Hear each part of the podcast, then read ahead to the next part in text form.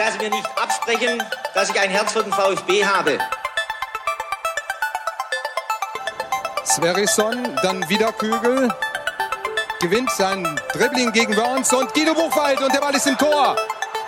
Nach 86 Minuten führt der VfB Stuttgart in Leverkusen mit 2 zu 1. Nach 1950, 52 und 84 gewinnt der VfB Stuttgart zum vierten Mal die Meisterschale. Jetzt müsste der Ball endlich noch einmal hereinkommen. Jetzt kommt er weit nach hinten auf Hitzelsberger!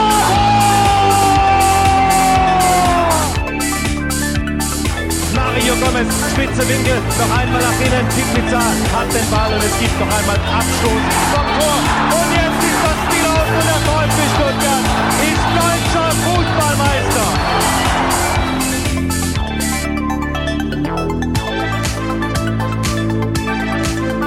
Nee, in meiner langen Karriere gab es ja auch diesen verdammten äh, Videobeweis nicht. Ähm, Ganz ehrlich, ich war schon so ein Freund davon, weil ich gedacht habe, das wird gerecht, aber für uns Stürmer ist es eine Katastrophe, weil ähm, der Schiri sagt mir dreimal drei Zentimeter. Dann frage ich ihn, ob äh, drei Zentimeter mit der Technik, die wir heute haben, wirklich überprüft werden kann, wenn die Kamera von 45 Grad auf die zwei letzten Männer schräg draufschaut. Wie sollen die äh, sehen? Ähm, der Schiri hier auf dem Platz kann nichts dafür, deswegen äh, ist es auch äh, vollkommen vergebene Mühe, mit ihm zu, darüber zu sprechen. Aber ähm, das System, wie es im Moment ist, einfach scheiße und ähm, das tut weh als Stürmer, klar. Deswegen äh, bin ich echt froh, dass meine Karriere die meiste Zeit vorbei ist und ich nicht mehr die nächsten zehn Jahre damit äh, spielen muss. Mario Gomez zweifelt an der Sinnhaftigkeit des VAR nachvollziehbar, denn das war schließlich Gomez erster Hattrick seit dem 2.4.2017. Damals noch für den VfL Wolfsburg. Die Zeiten sind vorbei und damit herzlich willkommen zu STR. Mein Name ist Ricky und mit mir in der Leitung der Sebastian. Guten Abend, Sebastian. Schönen guten Abend. Ähm, ja, Abseits Hattrick, ähm, auch was Besonderes, ähm, aber für uns jetzt nicht so wirklich erbaulich, das stimmt schon. Ja, jetzt schon legendär, das Interview von Mario Gomez. Ich stelle dir gleich mal die alles entscheidende Frage. Hat Mario Gomez recht? Macht der VAR, so wie er aktuell ausgeführt wird, wenig Sinn? Ja gut, das ähm, sagen wir ja schon die ganze Saison über. Also so wie er aktuell ähm, ausgeführt wird, definiert wird, macht's ähm, relativ äh, wenig Sinn. Das ist gar keine Frage. Wir werden natürlich nachher noch ausführlich auf das Spiel gegen Sandhausen eingehen und wir werden natürlich auch noch die ja, Abseitssituationen jetzt vielleicht nicht detailliert, aber so ein bisschen besprechen.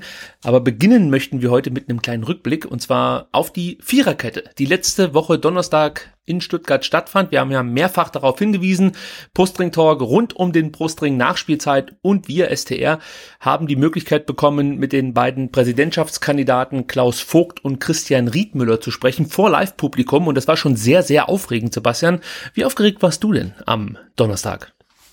Ja, ich war sehr aufgeregt, weil ich muss ja gestehen, ich hatte mich in den Vorbesprechungen aus, aufgrund Zeitmangels so ein bisschen rausgezogen und hatte dann ähm, bei der letzten oder vorletzten Vorbesprechung dann ja drum gebeten, äh, mich nochmal auf den neuesten Stand zu bringen, wer denn jetzt von uns überhaupt auf der Bühne sitzt. Und habe dabei dann erst erfahren, dass ich derjenige ja. bin, der auf der Bühne sitzt. Und das hat mich schon ein bisschen schockiert. Ähm, ich habe es dann gerne gemacht, ähm, aber ich habe dann auch festgestellt, ähm, es ist dann doch ein Unterschied, ob man jetzt am Montagabend hier alleine in einem kleinen Zimmer vor einem Computer sitzt und ins Mikro spricht, was dann vielleicht auch auch ein paar tausend Leute hören, ähm, oder ob man halt am Donnerstagabend im SSC sitzt ähm, und ähm, irgendwie die Gaststätte dann voll ist äh, mit äh, 200 Leuten. Ja, also es war ähm, ähm, sehr aufregend. Also ich kann dir versichern, du hast das sehr, sehr gut gemacht, so wie auch deine drei Mitstreiter auf der Bühne. Also das äh, hat mir schon sehr, sehr gut gefallen. Eigentlich sollte es sogar noch ja, so Nachfragen aus dem Publikum geben. Da wäre dann der Dani von der Nachspielzeit und ich zuständig gewesen. Ähm, leider Gottes hatten wir das ein oder andere Tonproblem. Für alle, die die Nachspielzeit, Quatsch, die Viererkette jetzt nur als Podcast gehört haben, die werden sich wundern, warum äh, steigen die da mitten im Gespräch ein und äh, es fehlt mehr oder weniger so ein kleiner Teil. Das lag halt einfach daran, dass wir zu Beginn der Veranstaltung Tonprobleme hatten die wir dann ähm, gelöst haben. Und da wollte ich dich eigentlich schon am Donnerstag drauf, ansprechen. Ich hatte ja das Glück, dass ich so ein bisschen im Hintergrund äh, ja ein bisschen mitwirken konnte und dann vielleicht an den Tonproblemen auch arbeiten durfte, wie auch immer man das jetzt sehen mag. Äh, aber wie war denn das für dich, als du bemerkt hast, dass plötzlich die Mikrofone ständig ausgefallen sind und ähm, es sich zuspitzte äh, und, und, und ja, ihr dann eigentlich an der Reihe wart und man musste schon davon ausgehen, äh, ja, es wird keinen Ton geben. Ja, ich habe mir schon überlegt, also wir hatten dann festgestellt, ähm, diese Gesprächssituation in der Nähe der Bühne ähm, klappt nicht aufgrund der äh, Funkmikrofone. Man musste sich ja irgendwie dann doch sehr, sehr nah irgendwie ähm, an dieser Funkstrecke ähm, befinden und ich hatte mir dann schon überlegt, ah, wie bekommen wir das hin, zu sechs irgendwie möglichst nah an diesem Dings da zu stehen. Ähm, und ja, ich hatte dann schon so Notfallpläne ähm, entwickelt im Hinterkopf. Also, okay, dann dauert das Ganze vielleicht nur eine halbe Stunde, musst du eine Expressversion machen, weil man kann ja auch nicht so lange stehen und so weiter. Ähm, ja, aber es war schon zu Beginn der Veranstaltung dieser ähm, Ton, der so gar nicht funktionierte, äh, ja, war, war, war schon ein super GAU, ne? Und dann hat das gute alte Kabel geholfen, um zumindest mal ein Mikro verlässlich zu haben. Und ähm, dann hat sie auch ähm, dann der Techniker geschafft, ähm, Gott sei Dank, also dann ähm, noch zwei Funkmikros irgendwie verlässlich zu äh, etablieren. Und ja, und dann war es, glaube ich, auch echt ganz okay und hat dann der ähm, Veranstaltung in ihrem grundsätzlichen Charakter keinen Abbruch getan. Ja, sehe ich auch so. Für mich war es wirklich ein bisschen einfacher, dass ich äh, einfach versucht habe, eine Lösung zu finden und musste nicht nebenbei noch äh, eine Veranstaltung moderieren. So ging es ja dann zum Beispiel dem Martin, der da mit Sicherheit auch ein bisschen ins Schwitzen gekommen ist, aber das er trotzdem hervorragend gelöst hat. Ja, ich ja, hatte dann Bravour, irgendwann... Ne, der dann komplett aufs Mikro verzichtet, einfach rein in, in den Saal reingebrüllt äh, und hat dann wirklich äh, von vorne bis hinten äh, beschallt und das war total großartig. Ich, ich habe halt irgendwann mal den Techniker gefragt, hast du nicht noch ein Mikrofon mit einem Kabel oder so? Und dann meinte er, ja, da hätte ich eins. Und dann habe ich gesagt, das wäre doch erstmal eine Lösung. Und so konnten wir dann zumindest äh, erstmal weitermachen. Und das ging auch einigermaßen, wobei ich mir natürlich schon gewünscht hätte, dass einfach auch so eine kleine Diskussion entsteht. Und das geht halt einfach nur, wenn alle Mikrofon haben und äh, man die Mikrofone nicht weiterreichen muss und so. Ja, ihr hört schon wieder Olaf. Ich hör's, ich hör's, ja. ja ist ganz bei mir. Jetzt ja. geht's nicht. Jetzt geht's hier um die Viererkette. Und da möchte ich mich auch nochmal bei allen bedanken, die vorbeigeschaut haben, weil mir ist schon klar, dass die jetzt nicht alle wegen uns da waren. Das hatte dann schon was mit den prominenten Gesprächspartnern zu tun. Aber trotzdem, das mal so live zu sehen, ihr hattet ja das Ganze schon im Sommer, dass ihr so, kleinen Moment bitte. Du, du, du bringst die Katze raus und ich ähm, er, erwähne kurz, dass dann natürlich äh, nicht nur Klaus Vogt und Christian Riedmüller zu Gast waren und das auch ganz prominent auf der Bühne, sondern es waren ähm, tatsächlich ähm, alle Personen vor Ort, äh, die am 15.12. Ähm, zur Wahl stehen werden. Da waren ähm, Werner Gass und äh, Rainer Mutschler, die für das Amt ähm, im Präsidium des VfB e.V. kandidieren. Und es waren auch ähm, Hans ähm, Pfeiffer und Marc Schlecht vor Ort, äh, die ähm, beide den ähm, freien Platz im Vereinsbeirat bekleiden wollen.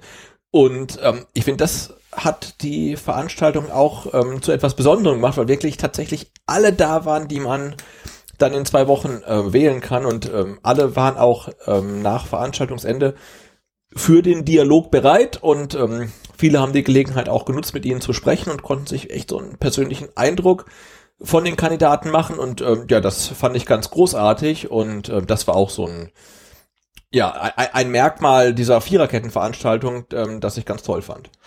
Ja, ich habe die Katze inzwischen draußen begleitet, genau. Wir reden also, später noch über ihre Orakelfähigkeiten, bitte. Oh, der Störenfried wurde entfernt. ja. Der halbe Block ist wieder leer, aber auch darauf kommen wir nachher noch zu sprechen. Gut, also ich wollte mich nochmal bedanken für alle, die vor Ort waren äh, und wollte darauf äh, ja einfach nochmal eingehen, dass es für mich natürlich zum ersten Mal so eine Live-Veranstaltung war. Ihr habt das Ganze ja im Sommer schon erlebt, äh, damals noch etwas kleiner beim Fanprojekt in Stuttgart, aber äh, das war jetzt schon Wahnsinn, was da abging, muss ich ganz ehrlich sagen. Und mir schlotterten ein Stück weit die Knie. Noch ganz kurz zum Abschluss, als dann das Mikrofonproblem gelöst war äh, spürte ich bei mir auch irgendwie so eine gewisse, ja, so, so eine Art Druckabfall. Also ich musste mich dann wirklich draußen hinsetzen und erstmal durchschnaufen, weil das war schon sehr aufregend, was da passiert ist, weil ich sah diese Veranstaltung wirklich scheitern, als, als mhm. einfach äh, gar nichts mehr ging. Und ja. es wäre jetzt nicht das, es wäre jetzt nicht das Allerschlimmste gewesen, was in unserem Leben jemals passiert wäre oder sowas in der Art, aber es, es war halt einfach, man hat sich so drauf gefreut, man hat auch viel Zeit äh, und Arbeit in diese Veranstaltung gesteckt und man wollte halt einfach hier eine, eine tolle Veranstaltung den Zuschauern bieten und natürlich auch dem Anlass gerecht werden und das drohte so ein bisschen zu scheitern, ohne dass man selber eigentlich so viel dafür konnte. Also das ist halt immer das, ja, wenn du selber Fehler machst, dann sagst du, okay, hier habe ich Mist gebaut und Kacke, aber in dem Fall war es halt einfach die Technik, die uns einen Strich durch die Rechnung gemacht hat. Im Nachhinein hat sich, glaube ich, herausgestellt, dass irgendwie ein defekter Verteiler oder irgendwas hat mir der Techniker noch erzählt, ähm, ja, Grund für dieses Problem war. Und ja, gut, am Ende haben wir es einigermaßen hinbekommen. Ich denke mal, nächstes Jahr wird es noch besser funktionieren, wenn dann wieder eine Präsidentschaftswahl ansteht. genau, aber es ist natürlich äh, schon ein bisschen bitter, ne, wenn du das ganze Ding halt irgendwie in deiner Freizeit und ehrenamtlich irgendwie versuchst ähm, äh, zu wuppen, dass es dann letztendlich ähm, an dem einzigen Dienstleister scheitert, der der für seine Leistung bezahlt wird. ähm, also, das, das war schon schade. Also vielleicht kann er auch nichts dafür, ähm, aber ne, alle sind da, alle geben ihr Bestes ähm, und äh, zum Beispiel der Livestream, den es dann gab und der auch wirklich stabil war und gut funktionierte, ähm, auch der lief ähm, quasi ehrenamtlich. Ähm, ja, und der einzige Dienstleister, der äh, Geld dafür bekommt, ähm, der ja, liefert dann nicht so, ähm, wie er hofft. Also vielleicht auch ähm, ohne äh, Schuld dran zu haben, wenn ein Hardware-Defekt war. Aber ja, das ist schon äh, ein bisschen schade. Wir versprechen vollständige Aufklärung, gar keine ja, Frage. Natürlich. Und gucken, dass es nächstes Mal viel, viel besser wird. Eins muss ich dann doch noch ganz kurz von der Viererkette erzählen, äh, bevor wir dann ein bisschen über Riedmüller und Vogt sprechen wollen. Und zwar, ähm, als ich draußen stand und wie gesagt so ein bisschen runtergekommen bin, ähm, kam auf einmal jemand, den ich ähm, ja einfach für sein Engagement für den VfB sehr, sehr schätze, und zwar der Danny vom Kommando Cannstatt. So. Mhm. Und ganz ehrlich, ich am liebsten hätte ich ihn begrüßt, aber ich traute mich nicht. Einfach weil, weil ich so große Ehrfurcht habe vor diesem Einsatz, den ähm, ja auch das Kommando eigentlich Woche für Woche bringt. Die ganzen Auswärtsfahrten, die Choreos und so. Ich habe es ja schon ein paar Mal hier erklärt. Für mich sind es nicht die Fußballspieler, sondern es sind wirklich solche fast normalen oder ganz normalen Menschen, Journalisten oder sonst irgendwas, äh, die die ja bei mir dann einen höheren Stellenwert genießen. Und das war so ein Moment, da war ich auch so ein bisschen ja ich möchte jetzt nicht sagen Starstruck, das ist ja Quatsch, aber so, das halt jemanden, den quatsch ich nicht einfach dumm von der Seite an, so. Aber es war schön, dass er auch da war und ich glaube, er war nicht der einzigste äh, vom Kommando, Kommando Cannstatt, also von daher, ähm, ja, habe ich mich sehr gefreut, dass auch aus dieser Szene Leute vor Ort waren. Das war auch eine kleine Ehre, muss man ganz ehrlich sagen. Ja, ich glaube überhaupt, das Publikum am Donnerstagabend bei der Viererkette war wirklich ähm, so bunt durchmischt, ähm, wie man sich das wünscht. Ne? Wir hatten ähm, wie sagt man, Ehren- und Würdenträger des VfB Stuttgart e.V. und der AG ähm, da. Wir hatten ähm, Ultras da, wir hatten normale Fans da. Also es war wirklich ein, ein kompletter Querschnitt durch die Mitgliedschaft. Um, ja, und das hat die Veranstaltung echt ausgemacht. Also ich fand's, äh, es war, es war ein großartiger Abend. Also trotz der anfänglichen technischen Probleme ähm, bin ich am Abend doch relativ zufrieden nach Hause gefahren. Ja, auch nochmal vielen Dank an das ganze SSC-Team, vor allem Jack, der Wirt, der für äh, immer wieder heitere Auflockerung gesorgt hat. Also das war sehr unterhaltsam mit diesem Wirt. Kann ich nur empfehlen, auch, äh, sag mal, für Spieltagsbesuche oder so. Aber dann möchte ich doch ganz kurz nochmal auf ähm, Klaus Vogt und Christian Riedmüller überleiten, die ich auch sehr angenehm ähm, empfunden habe. Also so ganz grob mal aus der Hüfte geschossen sind das für mich zwei Kandidaten, die im Prinzip diesen Verein als Präsidenten gut zu Gesicht stünden und einfach ja, gute Kandidaten sind, ja, äh, haben sich sehr offen gegeben. Da gehört ja auch was dazu, dass man sich da hinsetzt mit vier ja, Amateuren und dann ähm, das Ganze so ernst nimmt, wie die beiden das gemacht haben. Das hat mir sehr, sehr gut gefallen. Ähm, sind natürlich absolute Profis, hat man bei den Antworten bemerkt. Aber damit war zu rechnen. Aber im Großen und Ganzen war ich sehr zufrieden mit dem Auftritt von, von beiden Kandidaten. Ähm, ja, und, und auch da nochmal großer Dank. Eins möchte ich jetzt noch aufgreifen und zwar gab es im Nachhinein so ein, so ein Thema, das nochmal durch die Medien, möchte ich sagen, ging. Und zwar ging es da um Christian Riedmüller, der es, äh, ja, wie, wie drückt man es jetzt aus, in die Untiefen des Netzes geschafft hat, und zwar hin zu Pete Gottschalk in sein Fever Pitch. Ja, das ist irgendwie so, ist das ein Blog, Sebastian, hilft mir da mal aus der Bredouille, ist das, was soll das eigentlich sein? Das ist nichts, was man kennen muss. Nichts, das man kennen muss. Auf jeden Fall hat ja, das ist eine Newsletter, eine Kolumne, aber ja, also, Nichtsdestotrotz hat er jetzt nach, weiß nicht, seit wann es diese Kolumne gibt, ja, äh, mal über den VfB berichtet. Natürlich nicht wohlwollend, sondern es hatte natürlich auch wieder ein Stück weit eine Agenda. Es ging darum, dass Christian Riedmüller angeblich, also das ist jetzt alles mit Vorsicht zu genießen, denn soweit ich weiß, wurde das von keiner Seite irgendwie bestätigt, sondern Pete Gottschalk wirft das einfach mal so in den Ring, um es mal so zu sagen. genau. Ja. Ja, also angeblich ähm, hat Christian Riedmüller vor dem VfB-Mitgliederausschuss, vor dem haben sie sich vorgestellt, also der Riedmüller und der Vogt, einen Satz fallen lassen, der als kri- diskriminierend beziehungsweise rassistisch gewertet werden könnte. Und zwar sagte angeblich Christian Riedmüller, ähm, als ich bei Aldi begonnen habe, hatte das Unternehmen bei vielen den Ruf, dass dort nur Türken einkaufen. Also Christian Riedmüller war ja mal tätig bei Aldi und war da, glaube ich, auch im, äh, in einer sehr hohen Position, oder? Habt ihr das richtig abgespeichert? ja, ich habe es glaube ich auch so rausgelesen, ja. Ja, die äh, genauen Daten kann man auch nochmal auf der VfB.de Seite, also wo sich die Kandidaten vorstellen, nachlesen. Auf jeden Fall geht es um diese Aussage. Ich kann jetzt nicht beurteilen, ob das diskriminierend ist. Ich glaube, dazu müsste ich Deutsch-Türke sein oder Türke.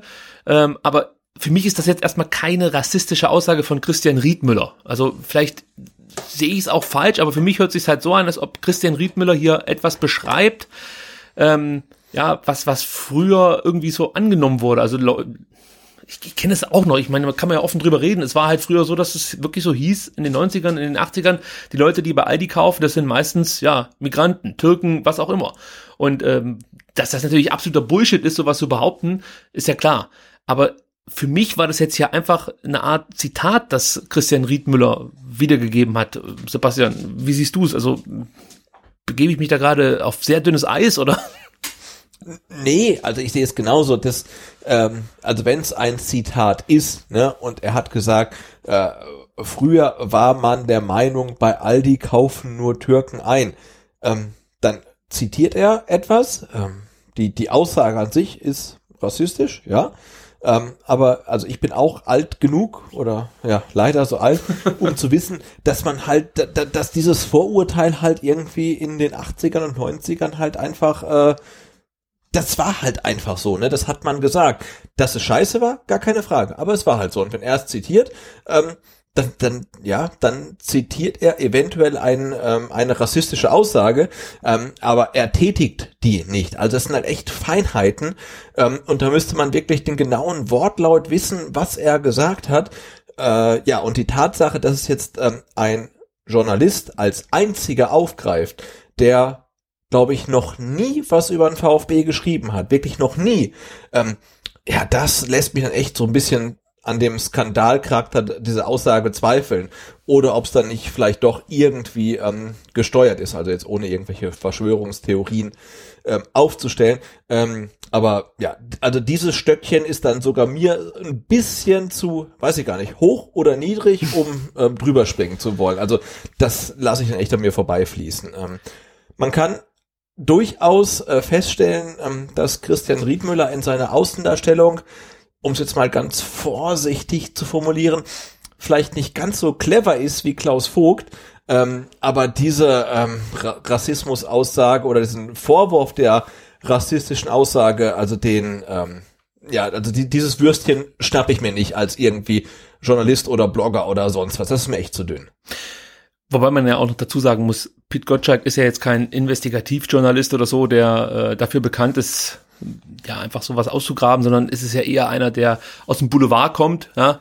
Und äh, dann muss man natürlich auch noch fragen, wie kommt diese Aussage an Pete Gottschalk? Also das ist auch noch was, was ich überhaupt nicht so auf den ersten Blick äh, nachvollziehen kann. Es muss ja jemand vom Mitgliederausschuss dann irgendwie nach außen getragen haben. Was dann auch nochmal interessant wäre, ja, wie sowas passieren kann.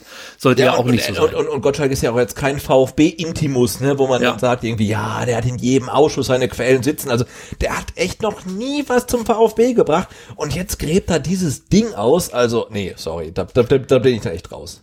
Und auch da können wir nochmal auf die Viererkette verweisen. Da hört man ja ganz gut raus, dass Christian Riedmüller eigentlich, also den würde ich jetzt nicht unbedingt mit Rassismus in Verbindung bringen, sage ich jetzt mal. Natürlich ist es eine gewisse, es ist eine andere Situation, so möchte ich es mal sagen, wenn man auf einer Bühne sitzt und dazu befragt wird, dass man sich da vielleicht anders äußert, ist auch klar. Aber er wirkt jetzt auch im persönlichen Gespräch für mich, äh, ja, weltoffen möchte ich fast schon sagen und ähm, es, es, es deutet für mich nichts darauf hin, dass es irgendwie in diese Richtung geht bei Christian Riedmüller.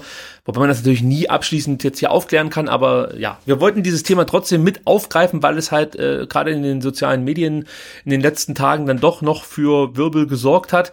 Ähm, Christian Riedmüller hat sich auch im Kicker zu diesem Thema geäußert und meinte, ich habe mich in meinem Leben immer gegen Diskriminierung und Rassismus eingesetzt und möchte dies auch beim VfB tun. Und ich würde sagen, damit können wir dieses Thema äh, dann auch zu Grabe tragen. Äh, mich stören grundsätzlich sowieso andere Dinge, ja, äh, bei Christian Riedmüller, um das jetzt schon mal vorwegzugreifen. Also es sind bei mir so Kleinigkeiten, die man natürlich dann auch immer wieder hört. Äh, da muss man auch wieder vorsichtig sein. Es ist vielleicht ähnlich wie der Fall jetzt mit Pete Gottschalk, ja, wo es dann heißt, der Riedmüller und der Port, die kennen sich, haben kein schlechtes Verhältnis. So, dann äh, wird er, glaube ich, darauf angesprochen, kennt er Leute aus dem Aufsichtsrat, dann sagt er, er kennt keinen, dann muss man das erstmal so hinnehmen, beziehungsweise er hat die halt kennengelernt, ich glaube, beim Spiel gegen Karlsruhe und damit ist das erstmal so. Gibt andere Leute, die behaupten das Gegenteil. Angeblich würden sich Port und Riedmüller gut verstehen. Auf was ich jetzt hinaus will, ist, allein, dass ich jetzt mir über sowas schon wieder Gedanken machen muss, stört mich eigentlich. Dafür ja. kann natürlich Christian Riedmüller nichts, das sage ich gleich dazu. Er kann dafür nichts, dass es so ist, aber gleichzeitig habe ich halt einfach keinen Bock mit so einem mit so einem Unwohlsein in eine Wahl zu gehen. Ja, also wenn ich dann auf der anderen Seite natürlich Klaus Vogt habe, der mit Sicherheit auch seine Schwachstellen hat, vielleicht können wir da auch noch nachher zwei, drei Sätze zu sagen. Ähm, ja, aber trotzdem stört mich einfach so, dass sowas schon im Raum steht. Ja, dass Riedmüller und Port sich wohl kennen, aber Riedmüller sagt, er kennt ihn nicht. Das, stößt bei mir auf Unbehagen, muss ich ganz ehrlich sagen. Ich weiß nicht, wie es dir da geht, ob ich das zu hoch hänge. Äh, nee, also ich, ich, ich habe, also wir haben jetzt beide Kandidaten auch persönlich kennenlernen dürfen und beide sind wirklich auch persönlich sehr nett und verbindlich und so weiter. Ähm, aber tatsächlich habe ich auch, äh, ja, mit, mit beiden Kandidaten natürlich meine Probleme, sie zu wählen. Aber das wäre ja auch komisch, wenn ich jetzt äh, von einem Kandidaten irgendwie 100% überzeugt wäre. Natürlich gibt's äh, bei beiden irgendwie so ein paar Punkte, wo man denkt, ah, das ist irgendwie nicht so, wie ich mir das vorstelle. Aber ja, ähm, so ist es halt. Aber ähm, trotzdem glaube ich, ähm, dass wir zwei Kandidaten haben, die wir äh, mit gutem Gewissen wählen können. Ja, aber ich, ich leg mich da relativ fest. Also bei mir ist es dann eher der Herr ähm, Vogt, das sage ich so offen raus. Wie gesagt, ich habe das gerade angesprochen, das Thema Port hat mich so ein bisschen gestört, was jetzt stimmt oder nicht, sei mal dahingestellt. Aber zum Beispiel äh, bei der Viererkette ging es mir von Riedmüllers Seite aus zu sehr um das Thema Marketing. Also der Fokus lag dann schon oft auf dem Thema Marketing. Ähm, ja, Stichwort Kunden, von denen er sprach, das fand ich nicht so ganz angemessen. Und ich fand auch, ähm, ja, immer wieder dieses mit den fehlenden Shops so hervorzuheben. Das hat er jetzt nicht nur bei der Viererkette gemacht, sondern auch bei Interviews zuvor schon gesagt.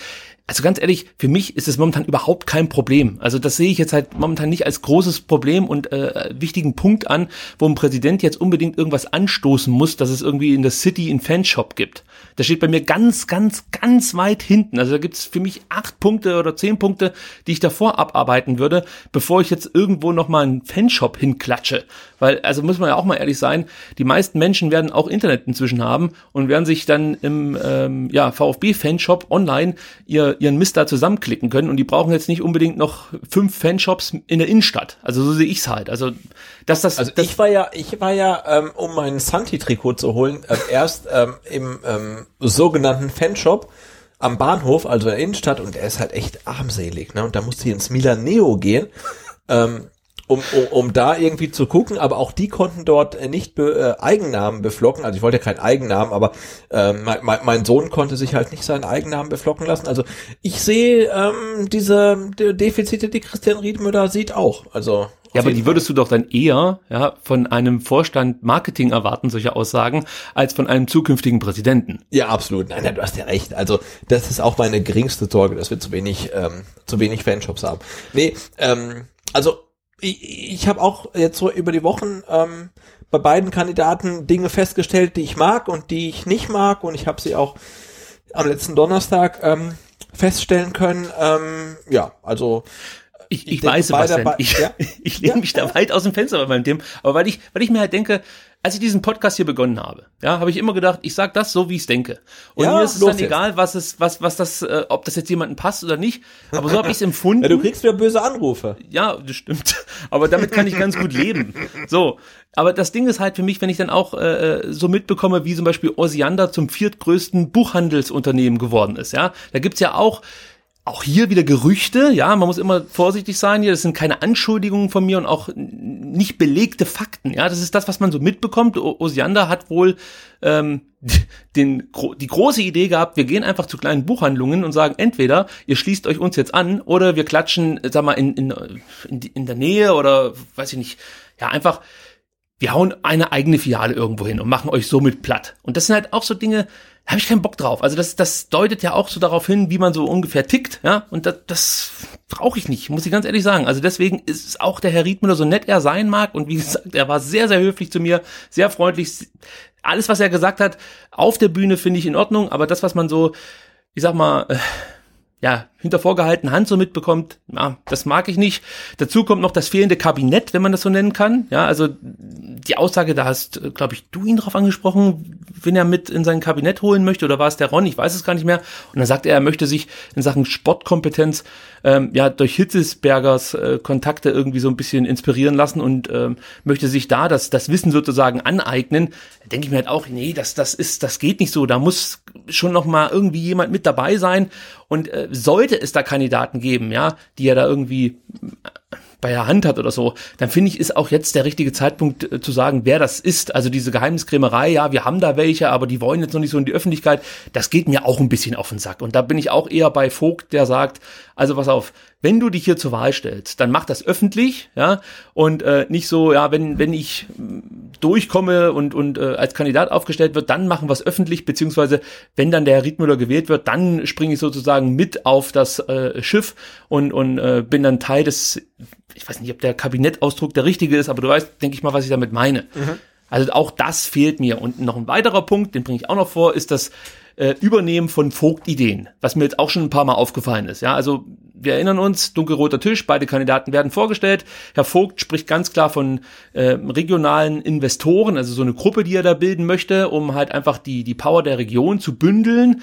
Und ähm, ja, Herr Riedmüller war da eigentlich beim dunkelroten Tisch sehr offen, was, was das Thema Investoren angeht. Natürlich möchte er keinen Investor à la Gazprom hier in Stuttgart, aber prinzipiell hörte sich das für mich so an, dass er eigentlich für alles offen ist, sofern das einfach einigermaßen mit den äh, Werten des VfB verknüpfbar ist und plötzlich spricht er halt auch von regionalen Investoren. Und da gab es ja nicht nur dieses Thema, dass er dann im Nachgang von Vogt übernommen hat, und ich finde ja, also äh, Klaus Vogt geht damit noch relativ gut um und er sagt immer, ich freue mich, dass auch du erkannt hast, dass die regionalen Investoren eine gute Idee sind. Das, da ist er natürlich absoluter Profi im Gegensatz zu mir. Aber das sind halt so die Dinge, die mir dann auffallen und ähm, das sind halt dann kleine Minuspunkte und wir haben es jetzt immer wieder gesagt, beide Kandidaten unterscheiden sich in den Aussagen nicht so sehr und dann kommen halt einfach diese Punkte die ich hier aufführe und die für mich dann ein Totschlagargument sind. Und den letzten Punkt, den ich mache, das ist der kontroverseste Punkt und da kriege ich bestimmt auch auf die Fresse für, aber es ist mir auch egal.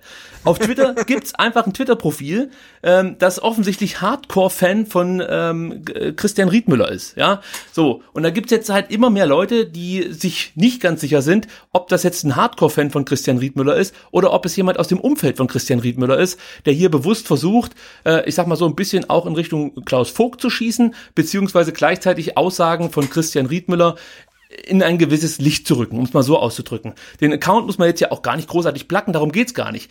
Aber auf was ich eigentlich zu sprechen kommen will. Natürlich sind das viele Dinge so hinter vorgehaltener Hand und man hat kann es nicht hundertprozentig belegen, aber ich kann jetzt einfach nicht wieder einen Kandidaten wählen, bei dem ich hoffen muss, dass all das, was ich momentan so höre, nicht stimmt. Darum geht's mir eigentlich. Ja, und das ist natürlich vielleicht jetzt ziemlich blöd für Christian Riedmüller, dass er vielleicht gar nichts dafür kann, dass es diese Gerüchte gibt und die mögen auch gar nicht stimmen. Aber nach dem, was wir jetzt hier mit Dietrich erlebt haben, ist für mich Christian Riedmüller einfach ein zu großes Risiko. So, das sind halt meine zwei Cent und äh, ja, jetzt äh, feuerfrei. ich wollte halt also einfach mal raus haben. Ich, ich gebe dir, ich gebe dir ja da komplett recht. Ne? Also ähm, und ich hatte ja dann, das, das darf ich ja vielleicht, vielleicht auch zitieren, also in einer internen ähm, WhatsApp, Telegram, what, whatever Gruppe ähm, geschrieben, ähm, dass die Außendarstellung von äh, Christian Rietemüller mit irgendwelchen äh, vermutlichen äh, Zweitaccounts und, und sonst was irgendwie, ja, ähm, ich hatte glaube ich Tölpelhaft geschrieben. Ähm, ja, das, das trifft eigentlich genau. Äh, und wie ja, gesagt, na, und das ist das Ding. Also er gibt sich nach außen irgendwie relativ unbeholfen, ähm, aber ich weiß nicht, ob ich ihm das wirklich zum Nachteil gereichen möchte, weil vielleicht finde ich es auch geil, weil ähm, ganz ehrlich, am Donnerstag, ich, ich saß mit auf der Bühne und jedes Mal, wenn zum Beispiel Klaus Vogt Wolf Dietrich Erhard, den Vorsitzenden des Vereinsbeirats, mit Wolfi angesprochen hat, ist innerlich in mir was zerbrochen, ne? Also ich, ich weiß genau, was du meinst. Nicht, ne? Also nein, Klaus Vogt ist halt zwölf Jahre Mitgliederausschuss. Der, der, der ist halt, der, der kennt die alle, ne? Und mhm. wir hatten am Anfang der Präsidentschaftswahl gedacht, der Klaus Vogt, der hat null Chancen, der ist der unwahrscheinlichste Kandidat überhaupt, ne? Den sortieren die sofort aus. Ähm, aber das, ist halt nicht so, ne? Also er kennt die alle, die, die, die mögen sich, die schätzen sich und ähm, das gefällt mir nicht. Also mir, mir gefallen viele Sachen nicht. Mir gefällt die Außendarstellung von Christian Riedmüller nicht und mir gefällt nicht, dass Klaus Vogt irgendwie alle in der Mercedesstraße kennt. Also ähm, es gibt äh, genug Gründe, beide irgendwie nicht zu mögen. Ähm, es gibt aber auch wirklich viel, viel mehr Gründe, beide sehr zu mögen. Ähm, aber ja, also ich tue mich echt schwer. Also ich bin nach wie vor ähm, komplett ähm, unentschieden, äh, wen von beiden ich wählen soll. Und ähm, Aktuell würde ich sagen, ähm, ich enthalte mich. ja, und dass Christian, Christian Riedmüller richtig gute Sachen sagt und ähm, auch gute Ideen hat, das beweist auch nochmal äh, so eine Art Fünf-Punkte, äh, Kernpunkteplan, den er vorgestellt hat.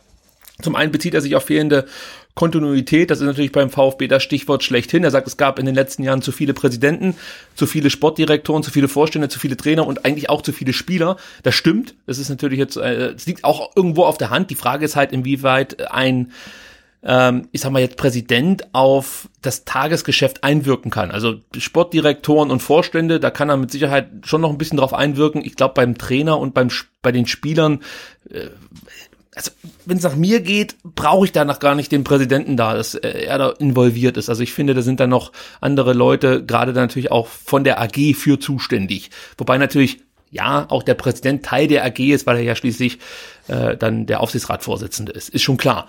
Ein weiteres Thema, das er da in seinem Kernpunkteplan vorgestellt hat, war, ähm, ja, welchen Anteil oder Punkt, den er da einfach aufbringt, welchen Anteil haben Aufsichtsrat und Vorstand an der aktuellen Situation? Das klingt natürlich so, dass man dann vielleicht auch im Aufsichtsrat ähm, Aufräumen ist vielleicht zu viel gesagt, aber dass man da äh, äh genau hinschauen möchte, wer jetzt äh, ja, dem VfB zuträglich ist und, und äh, ja, wie soll man sagen, also wer da halt vielleicht dann so langsam aber sicher mal gehen dürfte. Ja?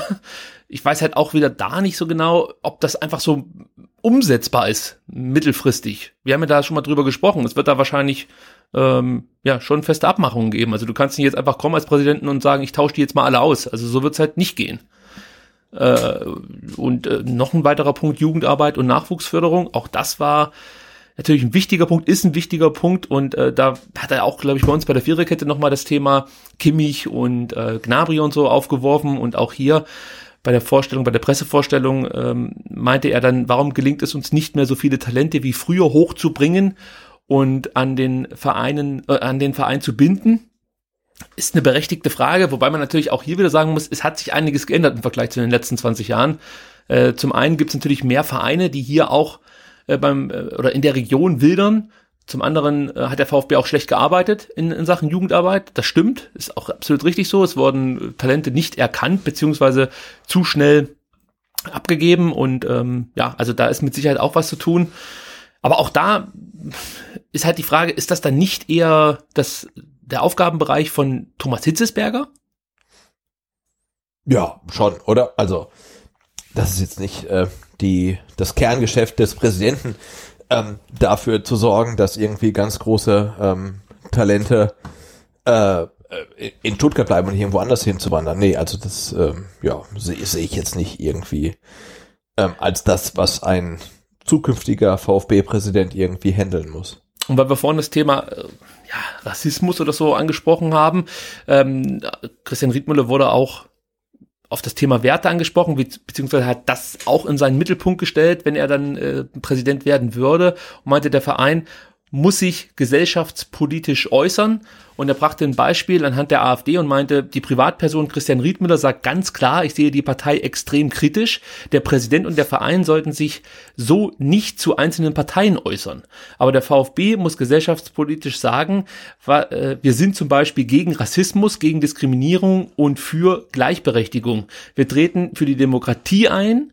Damit nimmt man indirekt auch Stellung auf einzelne Parteien. Das wollte ich nämlich auch noch kurz aufgreifen, weil das auch Thema bei der Viererkette war. Da wurde man ja ähm, oder wurden die Kandidaten auch angesprochen auf diesen Vorfall, als äh, ja, weiß gar nicht, wie lange das jetzt her ist, drei Jahre oder so, als äh, jemand für Stadion aktuell mit einem Fuck AfD T-Shirt abgelichtet wurde und äh, dann das Fuck AfD in der Stadion aktuell Ausgabe rausretuschiert wurde. Da wollten sich ja beide Kandidaten nicht so ganz festlegen, ob es das unter ihrer Regentschaft sozusagen dann ähm, ja auch geben könnte oder ob sie sowas durchgehen lassen würden. Da, da tue ich mir auch ein bisschen schwer, muss ich sagen. Ich finde, in den aktuellen Zeiten musst du da klare Kante zeigen. Also da äh, finde ich diese Aussage, man, man muss da äh, ja als Verein sich mehr oder weniger so ein bisschen zurückhalten und muss das verklausulieren, finde ich eigentlich falsch. Äh, ja, absolut. Also hätte sich in dem Punkt einer der beiden klar positioniert, hätte er meine Stimme gehabt. Ja, also hätte jemand gesagt, wenn jemand da mit dem Fuck AfD-T-Shirt ähm, bei der Stadiontour steht, dann wird er auch so abgedruckt. Ähm, ich hätte ihn gewählt. Aber keiner von beiden hat es geschafft. Also sie haben echt so ein bisschen rumlaviert mit bla bla bla, Demokratie und hm, hm, hm nicht politisch und so weiter. Ja, ähm, fand ich äh, äh, ein, ein bisschen schwach. Also und ich gehe auch nicht so weit ähm, wie dann der Präsident von Eintracht Frankfurt, der sagt, man muss irgendwie oder ja, Mitgliedern einer bestimmten Partei dann irgendwie untersagen oder verbieten, äh, Mitglied zu werden. Aber ja, man, man muss sich da äh, deutlich ähm, klarer positionieren. Und in Zeiten, wo der VfB sich dann irgendwie nach ganz viel Druck aus den sozialen Medien dafür entschließt, ähm, für Babelsberg irgendwie was zu tun, dann die Spendenkasse irgendwie in der hintersten Ecke vom Fanshop platziert, ähm, das ist halt einfach zu wenig. Ne? Also da, da, da ich persönlich fange damit nichts an und ich würde einen Präsidenten, der da sich, in, der da ein bisschen Kante zeigt ähm, und ein bisschen einen Schritt nach vorne geht, sofort wählen. Aber das hat tatsächlich am Donnerstag ähm, keiner von beiden geschafft. Das fand ich auch ein bisschen enttäuschend. Auch noch eine interessante Aussage von Christian Riedmüller aus Transparenz folgt Glaubwürdigkeit, auf, Glaubwürdig, auf Glaubwürdigkeit folgt Vertrauen und daraus folgt Ruhe. Es ist illusorisch, direkt Ruhe in den Verein zu bringen. Denn ohne Vertrauen geht das nicht. Ruhe heißt für mich, dass wir Diskussionen aus der Öffentlichkeit raushalten.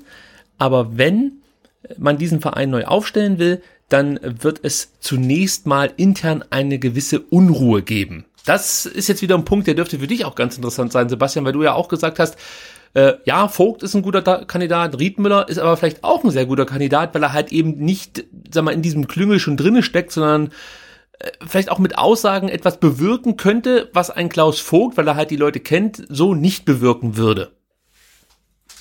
Habe ich dich von richtig verstanden? Ja, auf jeden Fall, klar. Ja. Äh, zwischen Gremien und Mitgliedern auf der einen Seite und Mannschaft und Fans auf der anderen Seite besteht eine große Distanz. Auch diese Erkenntnis ist uns nicht neu und wird hier häufig ja. thematisiert. Deswegen braucht man da jetzt gar nicht so viel dazu sagen. Äh, auch noch interessant das Thema Investor, weil wir es ja vorhin auch schon ganz kurz thematisiert haben. Da meinte äh, Christian Riedmüller jetzt, der Investor muss einen Mehrwert bringen, zu unseren Werten passen und von den Mitgliedern akzeptiert werden. In den letzten Wochen habe ich mich schlau gemacht und zu möglicherweise im Raum stehenden Unternehmen äh, ja, Lagardère war das dann wohl, ähm, habe ich eine klare Meinung. Ich sehe das sehr kritisch, wenn andere Vereine prozessieren oder die Zusammenarbeit beenden. Dann sollte ja, uns es das ist Lagardère. ja, ja, ja, es muss Lagardère sein. Aber auch das ist ja eine sehr interessante Aussage, weil er damit eigentlich ja das Thema Lagardère beendet. Wenn er gewählt wird, wird es unter seiner Regentschaft keinen Investor Lagardère geben. So, so würde ich ihn jetzt verstehen. Ja, würde ich genauso verstehen. Und ähm, auch unter ähm, Klaus Vogt wird es, glaube ich, keinen Lagardère geben, weil der hat ja im Gegensatz zu Christian Riedmüller dann schon ähm, konkrete Pläne. Ob das jetzt gut oder schlecht ist, ähm, weiß ich nicht.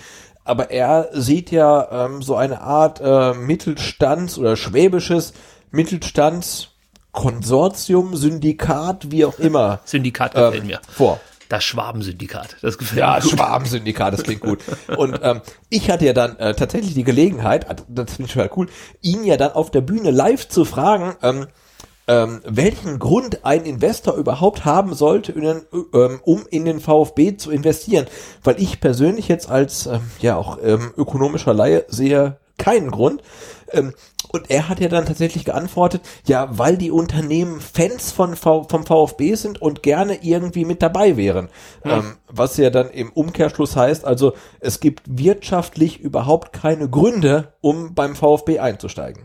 Und es war eine sehr ehrliche Aussage, muss man dann. Ja, total. Also das, das fand ich gut und das hat ja echt da- das gezeigt, ähm, was wir alle schon vermuten. Es gibt jetzt für irgendwelche ähm, Unternehmen, lokal, regional, äh, global, eigentlich keinen Grund beim VfB einzusteigen. Es sei denn, du willst halt irgendwie eine Loge ähm, oder halt irgendwie ein bisschen Reputation oder du bist halt irgendwie gnadenloser Fan von dem Club. Ja, also ihr merkt es, es gibt ähm, immer noch was herauszufinden über beide Kandidaten, so möchte ich es mal ausdrücken. Also es gibt auch interessante Aussagen, die man dann vielleicht sich zweimal anschauen, anhören, wie auch immer, durchlesen muss, um sie dann richtig zu verstehen. Und äh, wir werden natürlich nächste Woche auch nochmal dann auf den Präsidentschaftskampf, wenn man das so sagen kann, eingehen. Und äh, Sebastian, ich gehe davon aus, dass du bei der Mitgliederversammlung bestückt bist mit deinem wunderbaren Aufnahmegerät. Und wir werden dann direkt nach der Mitgliederversammlung, nach der Wahl auch noch eine Aufga äh, Aufnahme machen, oder? Ja, natürlich, ich nehme das mit. Ich hoffe, es wird mir in der Eingangskontrolle nicht abgenommen, aber ich nehme ähm, das ähm, Aufnahmegerät äh, mit und ich glaube, ähm, die Christiane hat jetzt schon Schweißperlen auf. Steckst einfach in deine Blockfahne. genau. Äh, zum Schluss noch zum Thema äh, Präsidentschaftskandidaten ein Punkt, den ich noch interessant fand, und zwar Markus Reiners, der sich ja auch mal aufmachte, VfB-Präsident werden zu wollen, hat sich jetzt Klaus Vogt an den Hals geworfen. So drücke ich das jetzt mal unvornehm aus. Ja, das darf Er man schon möchte sagen, als oder? Strategischer Ansprechpartner Aha. in Sachen Sportpolitik für den VfB fungieren, sowie als Bindeglied zur Landeshauptstadt dienen. Reiners sagt, für den VfB sollte die Stadt Stuttgart ein starker, natürlicher Partner sein. Also, ich habe ja dann gleich mal so ein bisschen nachgeforscht und äh, versucht, irgendwas über den Herrn Reiners rauszufinden. Und was ich herausgefunden habe, reicht mir eigentlich schon. Und zwar wird er als sehr konservativ beschrieben und er ist ein selbsternannter Experte für innere Sicherheit. So, und dann kann man sich ja ungefähr so vorstellen, was er für Vorstellungen vielleicht hat. Also innere Sicherheit ist ja immer dann auch so Thema Polizei und so weiter und so fort. Da bin ich mir nicht sicher, ob ich äh, Bock drauf habe, dass Markus Reiners dem Herrn Vogt irgendwelche Flöhe ins Ohr setzt. Also von daher äh, weiß ich nicht, ob, ob ich dieses Announcement, wenn man so sagen kann, dass Reiners sich äh, Klaus Vogt jetzt äh, äh, ja, anbietet, Entschuldigung, dass ich das so ausdrücke, so gut finden soll. Aber gut, das ist äh, auch wieder mal nur meine ganz private Meinung. Sebastian, du musst dich dazu gar nicht äußern. Nee, ich sag da. Nee, nee, nee, nee. ist auch besser. so. Also ich glaube, aber das zeigt ja auch, dass ähm, der Vereinsbeirat vermutlich einen ganz guten Job gemacht hat, ähm, indem er halt genau die zwei Kandidaten jetzt ähm, oder die zwei Bewerber ähm, als Kandidaten zugelassen hat und nicht ähm, andere. Also, es wird auf jeden Fall spannend. Äh, das kann ich versprechen. Äh, unsere Probeabstimmung ging so 50-50 aus, also vielleicht mit leichter Tendenz hin zu Vogt, oder? Hast du es anders wahrgenommen? Ja, ich habe es von oben nur gesehen und zwar ein bisschen optisch ein bisschen schwierig, aber es war jetzt kein klares irgendwie 80-20 Votum, sondern es war ja 50-50, vielleicht 60-40, aber also wenn die Abstimmung im SSC ähm, repräsentativ war, dann könnte es am 15.12. doch ähm, ein bisschen spannend werden. Ja, davon gehe ich auch fest aus. Also und, und meine Punkte, das möchte ich auch nochmal abschließend sagen, die ich vorhin aufgeführt habe, das sind meine persönlichen Punkte, die ich jetzt äh, heranziehe, um eine Wahl zu treffen. Ihr müsst euch natürlich selber ein Bild machen, logischerweise. Ähm, Möglichkeiten habt ihr genügend, ge- genügend gehabt. Es gab äh, den dunkelroten Tisch, es gab die Viererkette, es gab unzählige Interviews und es wird auch noch weitere Interviews geben, da bin ich mir sicher.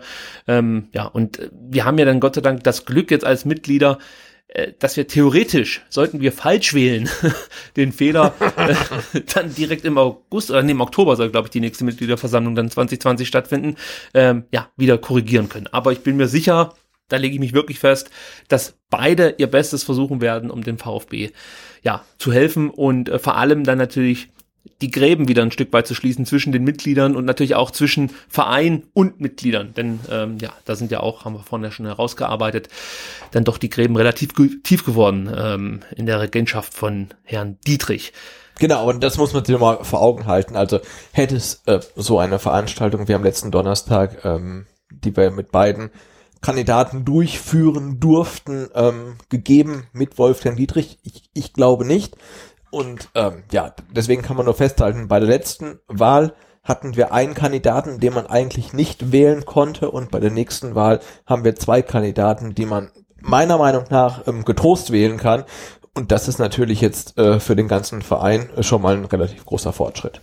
So, jetzt wollen wir zum Sportlichen kommen und äh, blicken nach Sandhausen. Ah, kann man das nicht überspringen irgendwie? ja, ich, ich muss es einfach thematisieren, weil sonst explodiere ich wahrscheinlich innerlich. ja, du hast, du hast dir, dir viele Notizen gemacht, ich habe schon gesehen. Ja, ja, ja. Also ich kann ja kurz dazu sagen, ich habe gestern natürlich das Spiel live geschaut und dann um 18 Uhr mit der Analyse begonnen und war um 22.30 Uhr im Bett. Also ich habe das Spiel aber nur einmal geschaut, muss ich dazu sagen. Es dauerte halt einfach viereinhalb Stunden, bis ich dann durch war. Keine Sorge, ich werde euch jetzt nicht diese ganzen viereinhalb Stunden hier vorbeten. Ähm, aber trotzdem, vielleicht steige ich mal damit ein, dass ich äh, hier mal äh, einen Fakt hervorbringe. Und zwar in der laufenden Saison lag der VfB sechsmal zurück. Einmal konnte man das Ergebnis noch korrigieren. Das war am 17.8. zu Hause gegen den äh, gegen St. Pauli. Ja, Sebastian, und du hast jetzt hier die schwere Aufgabe, mir zu erklären, warum es einer Mannschaft, die qualitativ einfach wirklich fast jeder Mannschaft in der zweiten Liga überlegen sein müsste, nicht gelingt, äh, Rückstände ja einfach umzubiegen, zurückzukommen, selbst wenn man noch 90 oder oder manchmal auch nur 80 Minuten Zeit hat, äh, ja einfach einfach äh, einen Rückstand wieder aufzuholen. Warum schafft das der VfB nicht? Ich glaube, weil die Mannschaft ähm, genau das glaubt, was du gesagt hast, dass sie ähm, 16 anderen Mannschaften der Liga ähm, komplett überlegen ist. Und deswegen glaubt diese Mannschaft auch, ähm, dass sie eigentlich gar nicht erst in Rückstand geraten kann. Und wenn dieser Fall dann doch eintritt, ist sie halt komplett hilflos.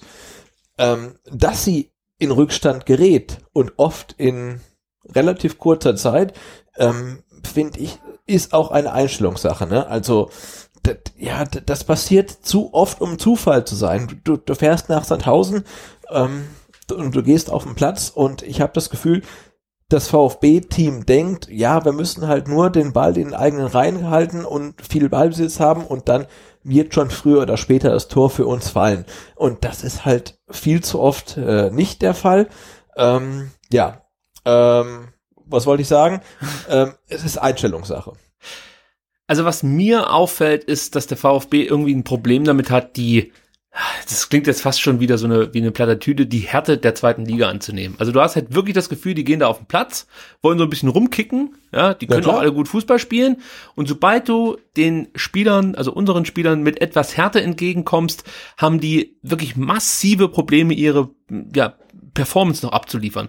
Und äh, für mich ist da sinnbildlich eine Aktion gewesen, noch in der ersten Halbzeit, ich glaube sogar in den ersten zehn Minuten, als Mangala einfach mal so weggecheckt wird. Und wer Oral Mangala äh, schon mal live vor sich gesehen hat, der weiß, dass, dass das jetzt kein irgendwie schmächtiger Typ ist oder so. Das ist schon eine Kante, aber in, in diesem Moment, in dieser Zweikampfsituation fehlte ihm komplett die Körperspannung. In der zweiten Halbzeit gab es sowas ähnliches auf der also auf unserer linken Seite Santiago Ascasiba gegen Dennis Diekmeyer.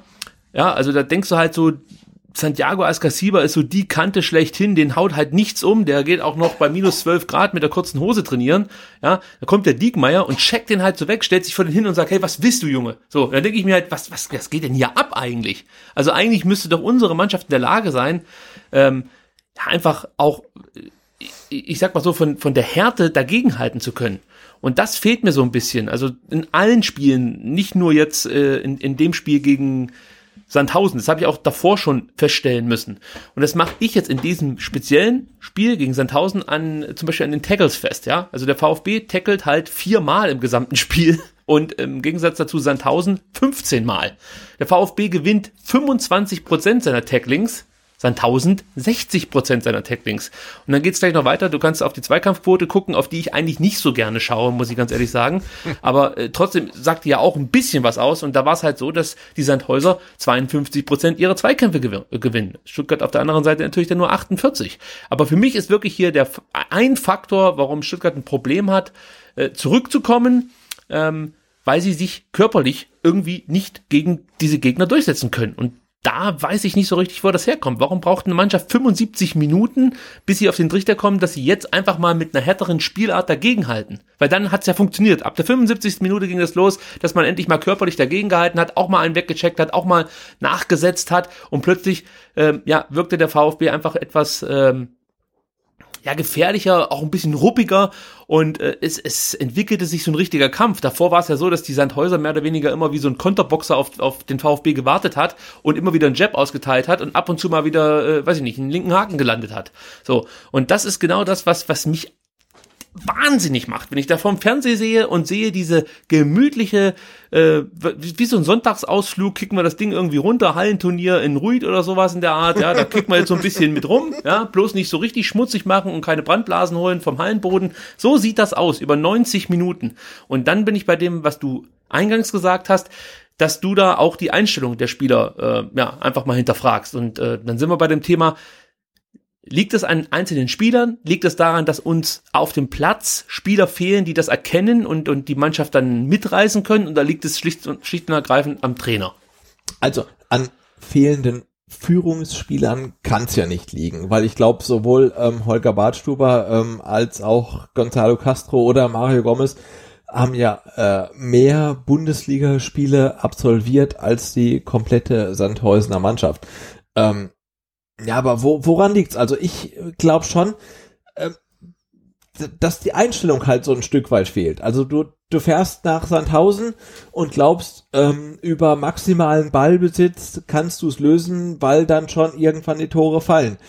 Ähm, aber dass du halt dann vielleicht auch in der 45. Sekunde des Spiels maximal ähm, aufmerksam sein musst, damit du kein Gegentor frisst, ähm, das ist irgendwie nicht so implementiert. Also ähm, ja, also nee, es liegt nicht am Trainer, aber es liegt irgendwie vielleicht auch am Trainer.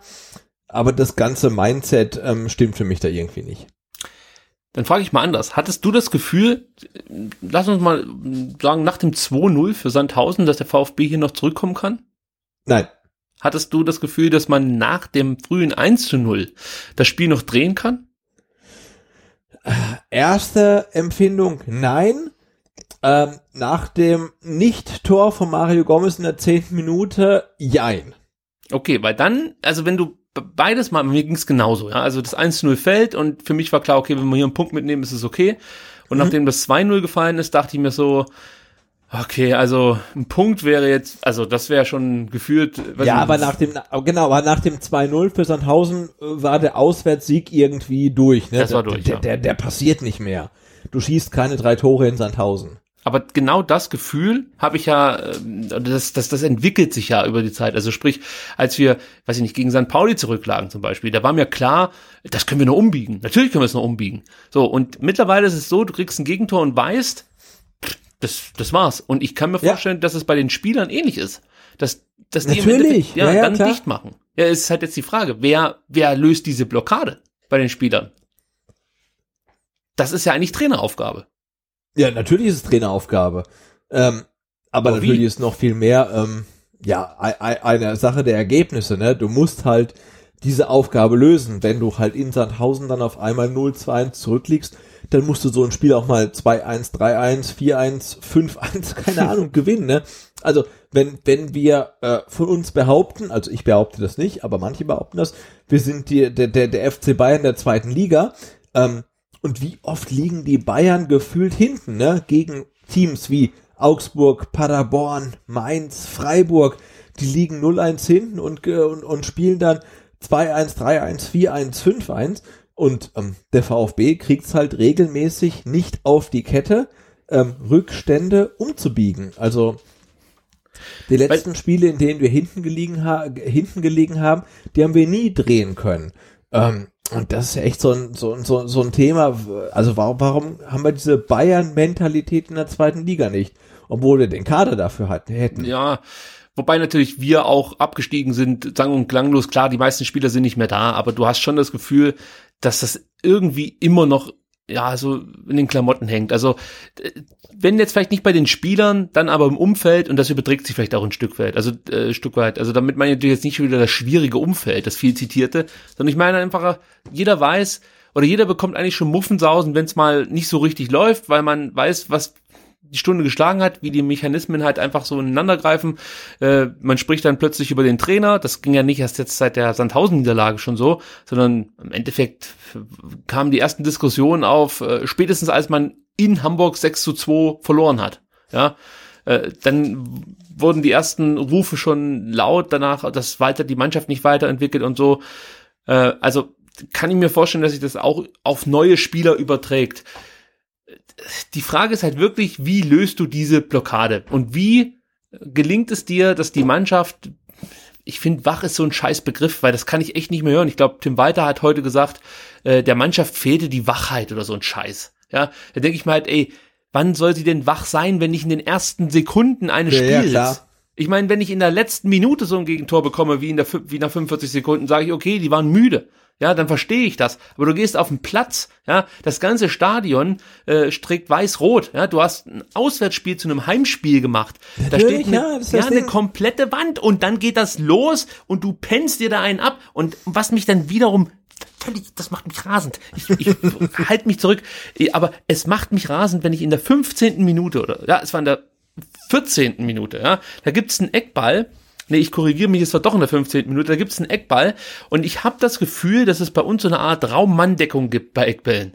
Also es werden Spieler in Manndeckung genommen, von Bartstuber zum Beispiel oder auch von ähm, äh, Kempf oder so, die, also der hat jetzt nicht gespielt, aber sonst war es halt so, dass die schon Leute gezielt decken, aber zum Beispiel so ein Mangala, der steht halt am Elfmeterpunkt. Und der steht da. Der macht nichts anderes, als da rumstehen. So, in seinem Rücken, in dem im Fall jetzt in der 15. Minute, stehen Behrens und der Nauber. Ja, also ein Abwehrspieler von Sandhausen. So, dann schleicht sich der Mau, äh, der Nauber mehr oder weniger so Richtung zweiten Pfosten. Das interessiert den Mangala nicht die Bohne. Stenzel auch nicht. Der denkt sich, ach, da hinten zweiter Pfosten, was soll da schon passieren?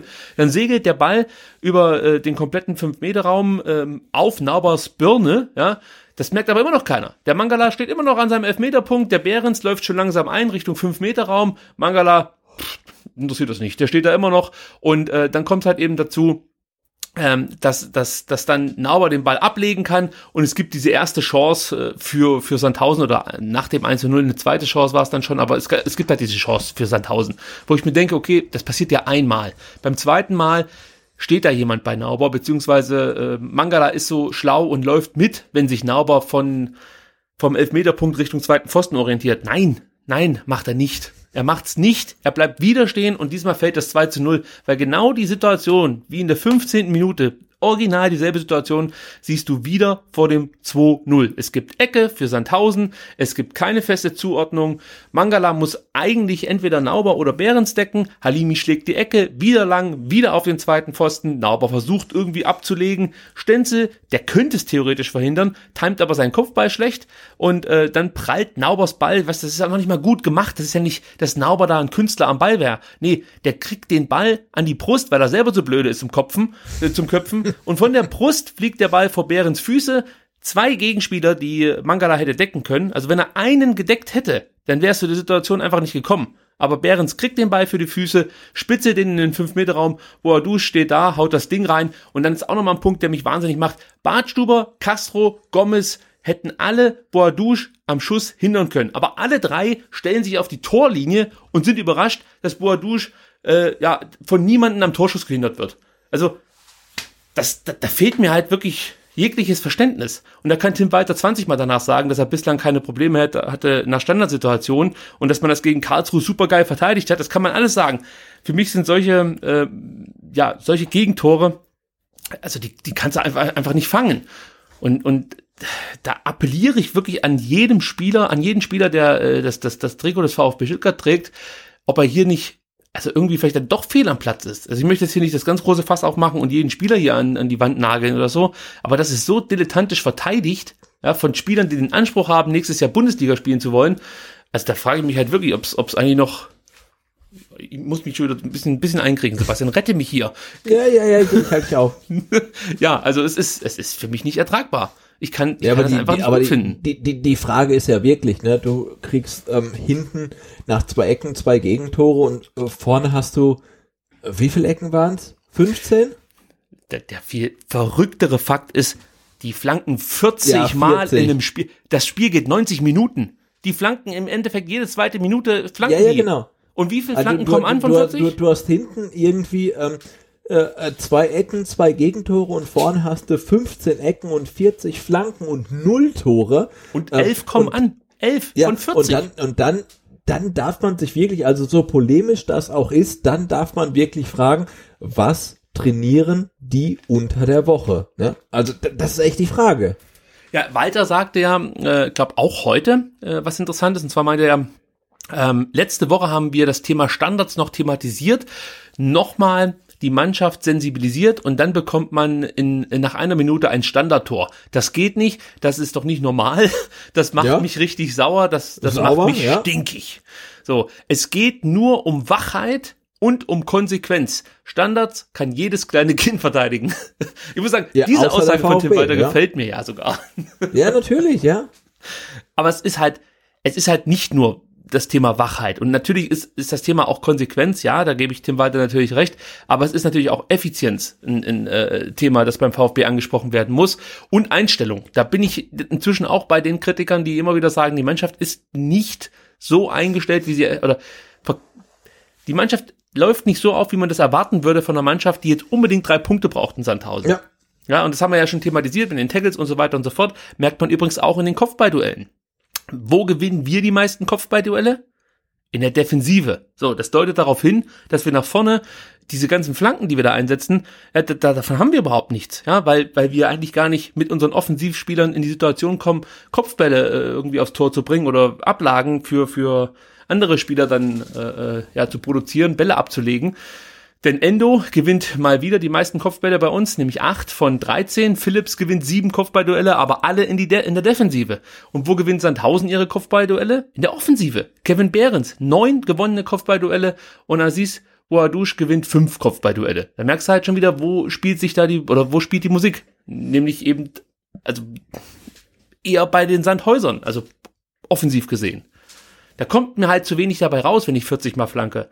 Und ich weiß, gegen Osnabrück haben wir darüber gesprochen, dass dem VfB nicht viel einfällt und dass es fehlen würde, dass, dass man auch mal eine gute Flanke reinbringt oder so.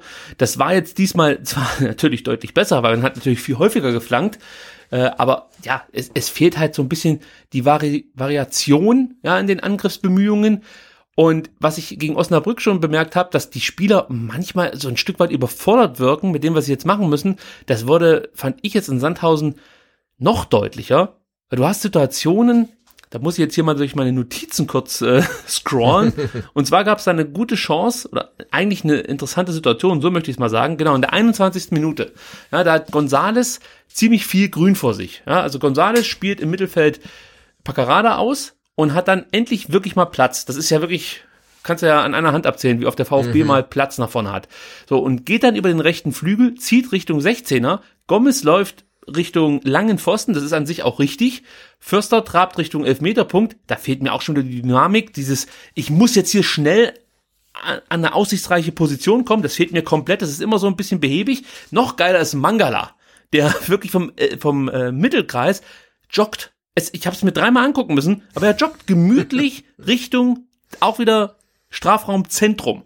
So, und äh, Askasiba orientiert sich auch Richtung Zentrum und kein Spieler läuft Gonzales entgegen. Ich will damit nicht sagen, wenn ein Spieler Gonzales entgegenläuft, dann äh, ja, kann man den anspielen und dann entsteht irgendwie was und, und der VfB trifft. Aber allein durch dieses Rausbewegen aus dem Strafraum zieht man ja auch wieder Abwehrspieler aus, aus dem Strafraum raus und öffnet neue Räume. Das fehlt ja komplett. Die stellen sich dann da vorne auf, wenn sie mal angekommen sind, Herr Mangala, stellen sie sich dann vorne am äh, ähm, 16-Meter-Raum auf und die Gegenspieler, die Abwehrspieler, die köpfen das halt einfach raus. Beziehungsweise in dem Fall war es so, dass Gonzales versucht, durch zwei Sandhäuser hindurch auf Mangala zu passen. Ja, ist halt auch ein Pass, da kannst du auch einfach nur, kannst du einfach voll draufzimmern und Richtung Tribüne schlagen, den Ball. Das hat genauso viel Sinn und Verstand. Also du kannst ja nicht versuchen, durch zwei Gegenspieler hindurch zu passen. So, und, und da frage ich mich halt, die Qualität haben doch die Spieler, da sind wir uns einig, oder? Also das sind ja keine schlechten Spieler, die wir haben. Ja, absolut, gar keine Frage. So, also, dann muss es doch daran liegen, dass die offensichtlich nicht kapieren, was sie in solchen Situationen machen müssen. Weil anders kann ich mir die Häufigkeit von schlecht ausgespielten Chancen nicht mehr erklären. Und dann bin ich wieder bei dem Thema, also da bin ich ja immer, ich habe ja schon ganz früh die Frage gestellt, verstehen die Spieler, was Tim Walter von ihnen verlangt? Oder kann Tim Walter das nicht so richtig vermitteln, was er von seinen Spielern eigentlich verlangt? Beides fällt natürlich auf den Trainer zurück. Ja, ich meine, man kann ja festhalten, dass wir ähm, aktuell definitiv ein Problem haben, also sowohl in der Spielweise wie auch in der Einstellung. Und ähm, ja, dann gibt's halt ähm, zwei Optionen. Entweder der aktuelle Trainer kann dieses Problem abstellen, äh, ja, oder Variante zwei: der aktuelle Trainer kann dieses Problem nicht abstellen. Und ja, dann braucht man halt tatsächlich leider, und so schade es auch ist, einen neuen Trainer. Ähm, aber man hat echt gegen Sandhausen wieder gesehen, also so wie der VfB da aufgetreten ist, das geht halt einfach nicht. Wie siehst du die Aussage von Sven Mislintat? Ich lese sie mal vor. Es gibt unterschiedliche Ansichten zum Spiel, was die Dominanz angeht. Wir können nicht immer nur davon reden, viel den Ball zu haben, sondern wir müssen auch die nötigen Ergebnisse erzielen. Da müssen wir ansetzen. Ja, Shots feiert, oder? Also äh, Richtung Tim Walter. Ähm, das ist deutlich, oder? Ja, total. Also das hat ja auch dann äh, George Morsidis heute im Kicker geschrieben. Also es gibt äh, ähm, atmosphärische Unstimmigkeit irgendwie ähm, zwischen sportlicher Führung und ähm, äh, Trainerteam. Und klar, wir haben in jedem Spiel irgendwie 105 Prozent Ballbesitz, aber die Ergebnisse passen halt nicht. Ne? Und klar, wenn das Trainerteam sagt, ja, aber das passt alles, ähm, nee, passt halt nicht. Und äh, ja, aber die Aussage von Missint hat äh, nach dem Spiel in Sandhausen ist deutlich. Also da knirscht es im Gebälk und auch ähm, die Verantwortlichen beim VfB sehen es dann tatsächlich mittlerweile ähnlich wie die Fans, dass das so nicht weitergehen kann. Ich habe mir das Spiel nicht viereinhalb Stunden angeguckt, um jetzt nicht doch noch ein paar Analysen rauszuhauen. Denn was auch auffällig war, das war auch schon gegen Osnabrück auffällig, dass wir Probleme haben, die Halbräume ordentlich zu bespielen, sage ich jetzt mal. Ja, das war gegen Karlsruhe etwas besser, wobei ich wirklich glaube, dass die Karlsruher uns da auch ein bisschen entgegengekommen sind in ihrer Spielweise. Ja. Äh, das könnte übrigens auch gegen Nürnberg, da kommen wir nachher noch drauf zu sprechen, uns in die Karten spielen, dass die auch nicht ganz so robust sind in ihrer Spielweise, gerade gegen den Ball. Kommen wir nachher noch drauf zu sprechen. Aber jetzt gegen Sandhausen hat man halt wieder gesehen, es fehlt irgendwie die Bewegung in den Halbräumen. Ja, Askasiba und Mangala, die traben so ein bisschen alibimäßig umher. Damit meine ich noch nicht mal, dass sie zu wenig Kilometer machen, wobei für Santiago Askasiba 9,28 Kilometer, fast schon lächerlich. Es ist also äh, Lächerlich. kann ich mich an 13 Kilometer an guten ja, Tagen ja. erinnern. Mangala kommt immerhin auf 11,3 Kilometer, aber es bedeutet ja nicht nur, weil ich viel laufe, dass ich auch immer richtig laufe. Ja. ja. Äh, irgendein schlauer Trainer hat mal gesagt, wer viel läuft, läuft viel falsch oder irgendwie so in der Art. Äh, ich habe es gleich wieder verworfen, weil es wahrscheinlich Quatsch war. Sei es drum. Aber was ich hinaus möchte, ist halt, ähm, es sah für mich so aus, als ob Tim Walter von seinen ähm, Außenverteidigung Stenzel und Castro gefordert hat, gefordert hat, dass sie eher auf den Flügeln bleiben soll, sollen, weil Stenzel gar nicht so häufig in die Mitte gezogen ist, wie wir das eigentlich noch gewohnt waren von ihm zu Beginn der Saison. Über Stenzel können wir vielleicht auch noch mal gleich zwei, drei Worte verlieren. Den hast du ja überhaupt nicht gut äh, gesehen, zu Recht wahrscheinlich auch. Wie gesagt, sprechen wir gleich drüber. Förster mhm. und Gonzales, finde ich, erkennen die Freiräume nicht, beziehungsweise erkennen die zu spät. Also die Sandhäuser haben viel zu viel Zeit, auftuende Freiräume gleich wieder zu schließen, bevor dann Förster und Gonzales ja entweder angespielt werden können oder dann, äh, ja, weiß nicht, mit dem Ball am Fuß äh, da ein paar Meter machen können. Also das alles gefällt mir überhaupt nicht, was da zwischen, also in den Halbräumen so stattfindet, das Flügelspiel, das gefällt mir alles nicht. Und wenn dir das oder wenn das nicht so richtig funktioniert, ist es natürlich auch schwer, Tore zu erzielen, beziehungsweise für den Gegner leicht, dich zu verteidigen.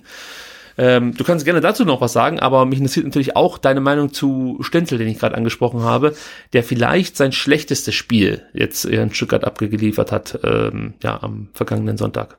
Ja, nicht vielleicht, sondern definitiv. Ne? Also Pascal Stenzel war ähm, zum ersten Mal Kapitän. Ich glaube, du hattest in der letzten Woche ja. prognostiziert, Mystic Rick. Ähm, dass der Kapitän sein wird und äh, ich hatte gesagt, ähm, ja, er ist vielleicht ein Stück weit überspielt und ähm, ja, jetzt kriegt er noch die Kapitänsbinde und ich fand sein Auftritt wirklich desaströs. Also, um das vorauszuschicken, ich finde, Pascal Schenzel macht äh, in der Saison einen richtig, richtig, richtig guten Job.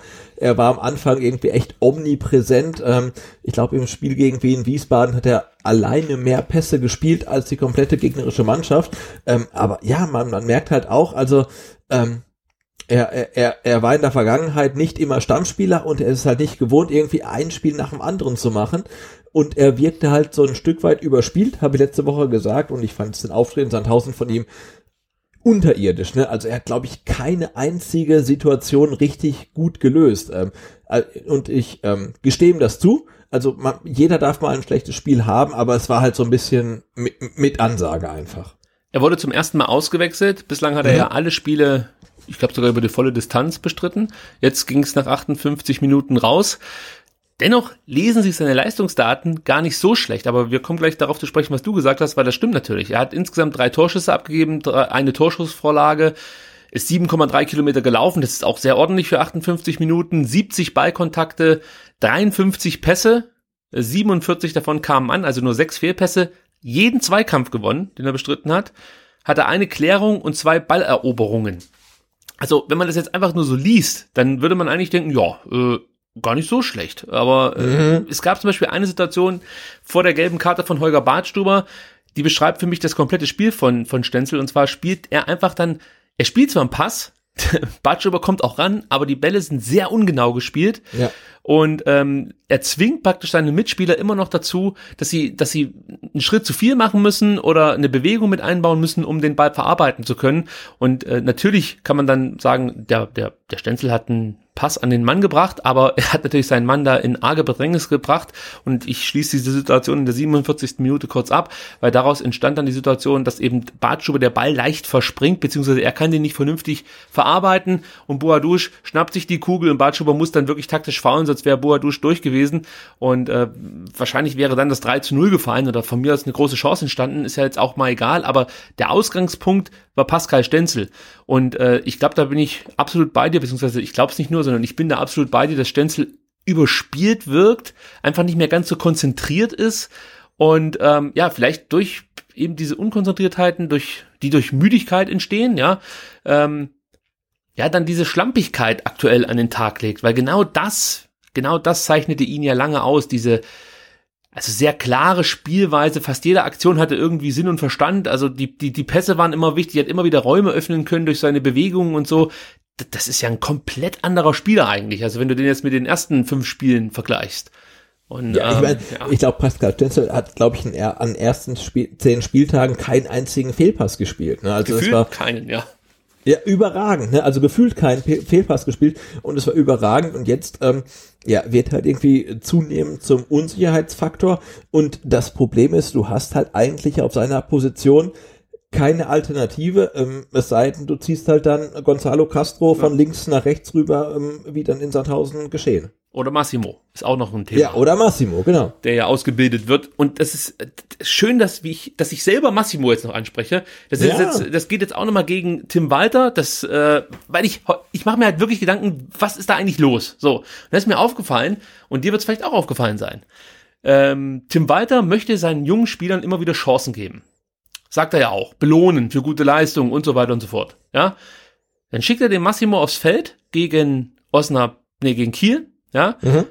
Das war nicht perfekt, was er da gespielt hat, aber es war nee, jetzt auch keine absolute. Entfernt, aber es war, ja. Es war nicht, es war nicht also, der Untergang des Abendlandes. Ja. So. Seitdem spielt der Junge keine Minute mehr. Ähnliches oder das gleiche gilt für Klimowitz. In Aue wird er reingeworfen, spielt eine Halbzeit, wird ausgewechselt, Feierabend, keine Minute mehr. Ich finde, das ja und das, obwohl er in der zweiten Mannschaft jetzt mittlerweile irgendwie da der ähm, der, der Topscorer ähm, wird mittlerweile, ne? Äh, was gut, das ist Oberliga, das muss man immer dazu sagen. Ja, aber was Oberliga, er dann, aber er trifft, ne? Also. Was er da in der zweiten Mannschaft abliefert, ist genial. Acht Spiele, ja. sieben Tore, drei Vorlagen. So, also wenn du da in dieser Oberliga so wirbelst, du siehst zum Beispiel in Kulibali gelingt das nicht, ja, das ist ja auch ein guter Spieler, würde ich jetzt mal ja. so unterstellen. Äh, also ein Klimowitz bringt schon eine Menge mit, so. Aber ich find's halt einfach auch schwierig, dann, ähm, wenn du die jungen Spieler ja, so, so, so ran, versuchst ranzuführen, aber das nicht konsequent weitergehst. Also das fehlt mir auch so ein Stück weit, genau. dass er dann ja. diesen Spielern wieder das Vertrauen schenkt. Das fehlt mir einfach. Du kannst nicht ein Spiel, das ist meine Meinung, du kannst nicht einen Spieler einfach reinwerfen, von Anfang an und äh, wechselst ihn nach 45 Minuten aus oder nach 50 Minuten. Das ist sowieso schon schwer für einen jungen Spieler, der dann runtergehen muss und eigentlich, sag mal, gefühlt hier, ähm, ja, als, als, ja, was heißt gefühlt, der geht halt als erster runter und wird damit mehr oder weniger auch dafür verantwortlich gemacht, dass es halt nicht so läuft. Und dann bekommt er nie wieder die Möglichkeit zu beweisen, dass er sich irgendwie weiterentwickelt hat. Also da hätte ich mir, da bin ich ganz ehrlich, unter Walter auch irgendwie mehr erhofft, dass er diese jungen Spieler eher ranführen kann, weil er halt ein Jugendtrainer ist. Und genau das mhm. war auch eine ja. Hoffnung, dass er mit diesen Jungs besser arbeiten kann, dass er ein Massimo so weit hinkriegt, dass der vielleicht äh, eine ständige Alternative für eine Einwechslung ist, dass ein Klimowitz regelmäßiger zum Zug kommt. Aber wie gesagt, Beide bekommen ihre Chance in der Startelf, sind weg, komplett weg vom Fenster. Avuja, auch so ein Thema. Wenn ich einen Spieler habe, der sich so schwer tut, ja, der hat zweimal die Chance bekommen, dann wäre es vielleicht auch mal gut, wenn der trotzdem auf der Bank dabei ist, die, äh, die Atmosphäre aufsaugen kann äh, und dann vielleicht unter Umständen auch mal in einem Spiel wie gegen Karlsruhe eingewechselt werden kann. Ja, das ist, wenn es 3-0 steht, sag ich jetzt mal, ja, gerade diese Situation, Kempf wird ähm, mit Rot vom Platz geschickt, du musst reagieren, stand zwar noch 2 ja, 0 zu dem Zeitpunkt, aber das wäre vielleicht gar nicht schlecht, wenn er dann mal die Minuten ohne Druck bekommen würde. Mhm. Also das kann man vielleicht auch noch anführen. Aber abschließend zu Stenzel, ähm, weiß nicht, willst du da noch was äh, anfügen? Oder hast du da alles schon soweit gesagt? Ich glaube, ich habe alles gesagt. Also ich hatte letzte Woche schon den Eindruck, dass er äh, ein bisschen überspielt wird, äh, wirkt und äh, vielleicht mal eine Pause verdient hätte. Ähm, ja, und ähm, Tim Walter sagt, nee, keine Pause, sondern irgendwie noch die Kapitänsbinde ähm, auf den Arm geklatscht und ja, man hat ähm, Ergebnis gesehen. Ähm, ja, also ich bin gespannt, ob ihn das jetzt irgendwie auch den Stammplatz dann gekostet hat. Ähm, das reden wir später noch kurz. Ja. Äh, aber ja, das war, also ich, ich fand eine desaströse Leistung, weil er war, er hat viele Fehlpässe gespielt, er war in jedem nee, er hat eben, er hat zu spät. nicht diese also, Fehlpässe gespielt.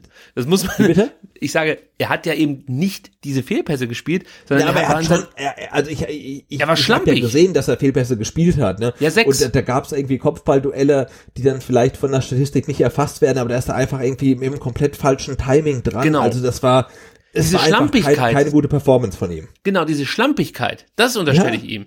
Und, und äh, jetzt bringe ich noch mal was anderes mit rein. Äh, da habe ich letzte Woche schon so ein bisschen ja, Augenzwinkern drüber gesprochen mit dir, als er sich dieses Wortduell mit weitergeliefert hat an der Seitenlinie.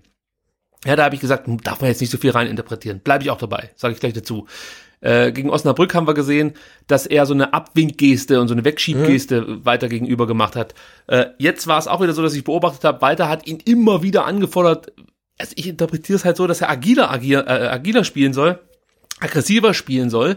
Und Stenzel wirkte auf mich so, als ob er äh, das komplett wegignoriert. Ja? Also wenn Tim Walter drei Meter neben dir steht und dich anbrüllt und du läufst halt einfach ohne Blickkontakt, ohne irgendeine Bewegung weiter, äh, dann könnte es, natürlich absolute Spekulation, aber dann könnte es natürlich auch sein, dass Stenzler einfach keinen Bock mehr hat auf dieses Rumgebrülle. Weiß ich nicht. Also irgendwas scheint ihn ja aktuell zu hemmen. Ähm, und im besten Fall ist es wirklich einfach so ein, so ein Leistungsloch, dass er sich vielleicht auch mal nehmen kann. Du hast es gesagt, er hat nicht so viel gespielt im letzten Jahr, äh, aber äh, jetzt, jetzt möchte ich hier nochmal über was diskutieren. Kann es auch sein, dass da innerhalb der Mannschaft nicht mehr alle an den Erfolg glauben, also und vielleicht auch Tim Walter als Trainer in Frage stellen? Also ich, also ich persönlich gehe da fest von aus, wenn du ähm, aus den letzten sieben Spielen fünf verlierst, dann hast du sicherlich ähm, keinen Bock mehr auf äh, Arschbolzen und Schubräder übers äh, äh, was äh, Schubkarre übers Feld und Purzelbäume und, und und und schlag mich tot, ne?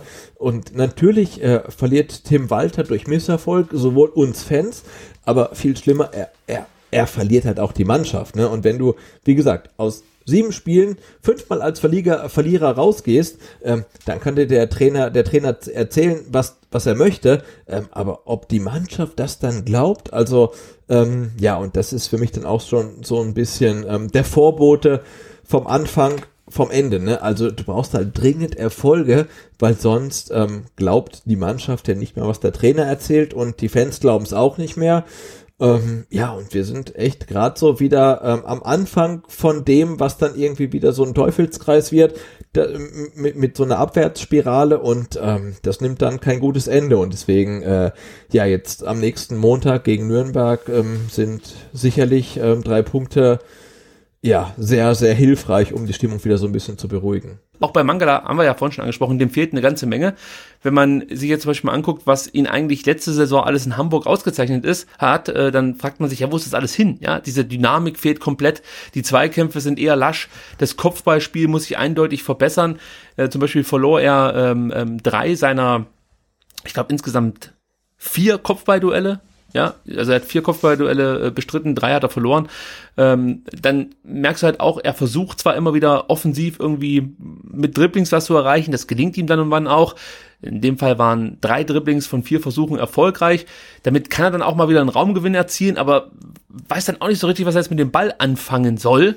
Für mich sind auch für so einen zentralen Mittelfeldspieler 37 erfolgreiche Pässe zu wenig. Selbst die 62 Ballaktionen, die er hatte, sind mir zu wenig eigentlich. Auch hier die Frage, liegt jetzt nur daran, dass Mangala eine andere Position bei uns bekleidet, dass er nicht so richtig in Schwung kommt? Oder hast du auch das Gefühl, dass, dass dass er einfach nicht vielleicht dieser Macher ist, äh, für den wir ihn auch gehalten haben. Wir haben uns ja schon gefreut, Mangala, das ist unser neuer Sechser, der wird da richtig was abbrennen und der wird bei uns jetzt den nächsten Schritt gehen und mit dem in die erste Liga, super, hurra, und jetzt sieht man den und man hat das Gefühl, ja, also wenn der jetzt gegangen wäre für acht Millionen oder so, ja, weiß nicht, was da alles schon im Raum stand, wäre jetzt auch nicht so schlimm gewesen. Also ich glaube schon, dass Mangala jede Menge Potenzial hat, ne? aber jetzt guckst du dir unser Mittelfeld an, da spielen wir von außen dann ähm, äh, Förster und Gonzales und dahinter halt ähm, Askasiba, Endo und Mangala irgendwie einer defensiver als der andere. Und äh, ja, und da ist echt die Frage, braucht's das gegen Sandhausen? Oder muss man da vielleicht auch einfach ein bisschen mutiger auftreten? Und wenn man ein bisschen mutiger auftreten will, ähm, haben wir überhaupt die Spieler dafür? Ähm, ja, also ich, ich, ich finde Mangala jetzt auch wieder keinen schlechten Job gemacht, aber natürlich ist auch klar, er spielt halt nicht so gut äh, wie, wie letzte Saison ähm, für, noch, noch für den HSV. Und dann ist auch wieder die Frage, liegt's an ihm oder liegt am System oder liegt's am Trainer? Aber natürlich ähm, ist er bei weitem noch nicht so gut, wie er sein könnte. Aber das gilt ja leider auch dann für ah, mindestens neun weitere äh, VfB-Spieler. Ja, das stimmt. Ich ja. möchte die Nee, ich bin fertig. Ich möchte die Analyse auch langsam zum Ende bringen, gar keine Frage. Wir, wir halten uns jetzt schon viel zu lange mit dem Spiel auf. Ja, das war echt frustrierend. Es tut mir auch leid, aber wenn ich dann mich so lange damit beschäftige, dann möchte ich ja auch, also dann möchte ich auch erzählen, was ich alles Ja, natürlich, hab, so. wenn du das Spiel ich aber stolz. guckst und den ganzen Sonntag, nein, nein, nein, dann, dann, aber du hast keine, du hast keine Zonen eingeteilt, oder? Es war nicht nötig, weil okay. der VfB sich eh wieder nur in den ungefährlichen Zonen getummelt hat. Aber sehr gut, immerhin. Mario Gomez hat sich dann äh, doch mal erarbeitet, in gefährliche Zonen vorzustoßen. Also stimmt es nicht ganz, was ich gerade gesagt habe. Und das Thema möchte man natürlich noch mal ganz, ganz kurz ja, an, an, angreifen. Und zwar das Thema Abseits. Also es gab in der zehnten Minute das Abseitstor von Gomez ähm, das war ganz gut gemacht, glaube ich, von Askasiba, der Diekmeyer unter Druck setzt, der den Ball dann ähm, nach vorne schlägt. Castro fängt das Ding ab. So schnell kann es dann gehen. Förster leitet weiter und Gomez schließt eigentlich wirklich ab wie in alten Zeiten. Das war richtig gut gemacht von Mario Gomez und er stand dann ganz, ganz knapp im Abseits. So, das war die erste Aktion. Ähm, dann gab's die, die, das zweite Abseitstor, das aberkannt wurde. Das war dann schon in der Nachspielzeit der ersten Halbzeit. Da war es so, dass ähm, am Mittelkreis Endo den verunglückten Ball von Gomez wirklich grandios mitnimmt, mit fast schon so einem äh, Karate-Kick, leitet er den Ball äh, oder nimmt den Ball so mit, lässt Diekmeyer ins Leere grätschen und spielt dabei Askasiba frei. Also das muss ich dann gleich nochmal als, als GIF raushauen, weil ich so geil fand. Und über Förster landet der Ball dann bei Gonzales, der versucht sich an einer Flanke von links, die wird abgeblockt, fällt dann vor Gomez runter und ähm, der denkt sich, Mensch, gute, gute Chance, mal einen Fallrückzieher auszupacken und zimmert das Ding ähm, ja in die Maschen. Per auch Fall. Abseits. Ja, das, das war schon spektakulär. War, also ich hätte diesen Move äh, Mario Gomez echt nicht mehr zugetraut, aber das war schon sehr, sehr geil. Also ja, es gab ja auch schon Leute, die sich direkt Sorgen gemacht haben um die Gesundheit von Mario Gomez und gefragt ich haben. Ich habe sofort an seine Hüfte gedacht. Also das war echt aber, Wahnsinn. Also der war cool. Das war ein geiles Tor. Und äh, auch das dritte Abseitstor in der 71. Minute war nicht schlecht. Sosa, äh, über den wir vielleicht auch noch vielleicht zwei ja, auf jeden Fall. können, ja, spielt einen starken Pass auf Gomez. Der verwandelt wirklich auch wieder hier wie in alten Zeiten ähm, und steht wieder mal im Abseits. So, jetzt haben wir dreimal die Situation, dass Gomez laut Schiedsrichter drei Zentimeter im Abseits war. Du hast vorhin, ich glaube im Vorgespräch mal kurz gesagt, ja. eigentlich wenn du drei solche knappen Situationen hast, dann muss doch eigentlich auch mal eine für dich gewertet werden. So, und ähm, ich, ich, ich befürchte oder ich behaupte jetzt einfach mal, das wäre früher auch noch so gewesen, dass man eine Situation dann äh, für den Angreifer gepfiffen hätte, einfach nur, weil man denkt, ja, also das kann ja fast nicht sein, dass man dreimal so knapp im Abseits ist.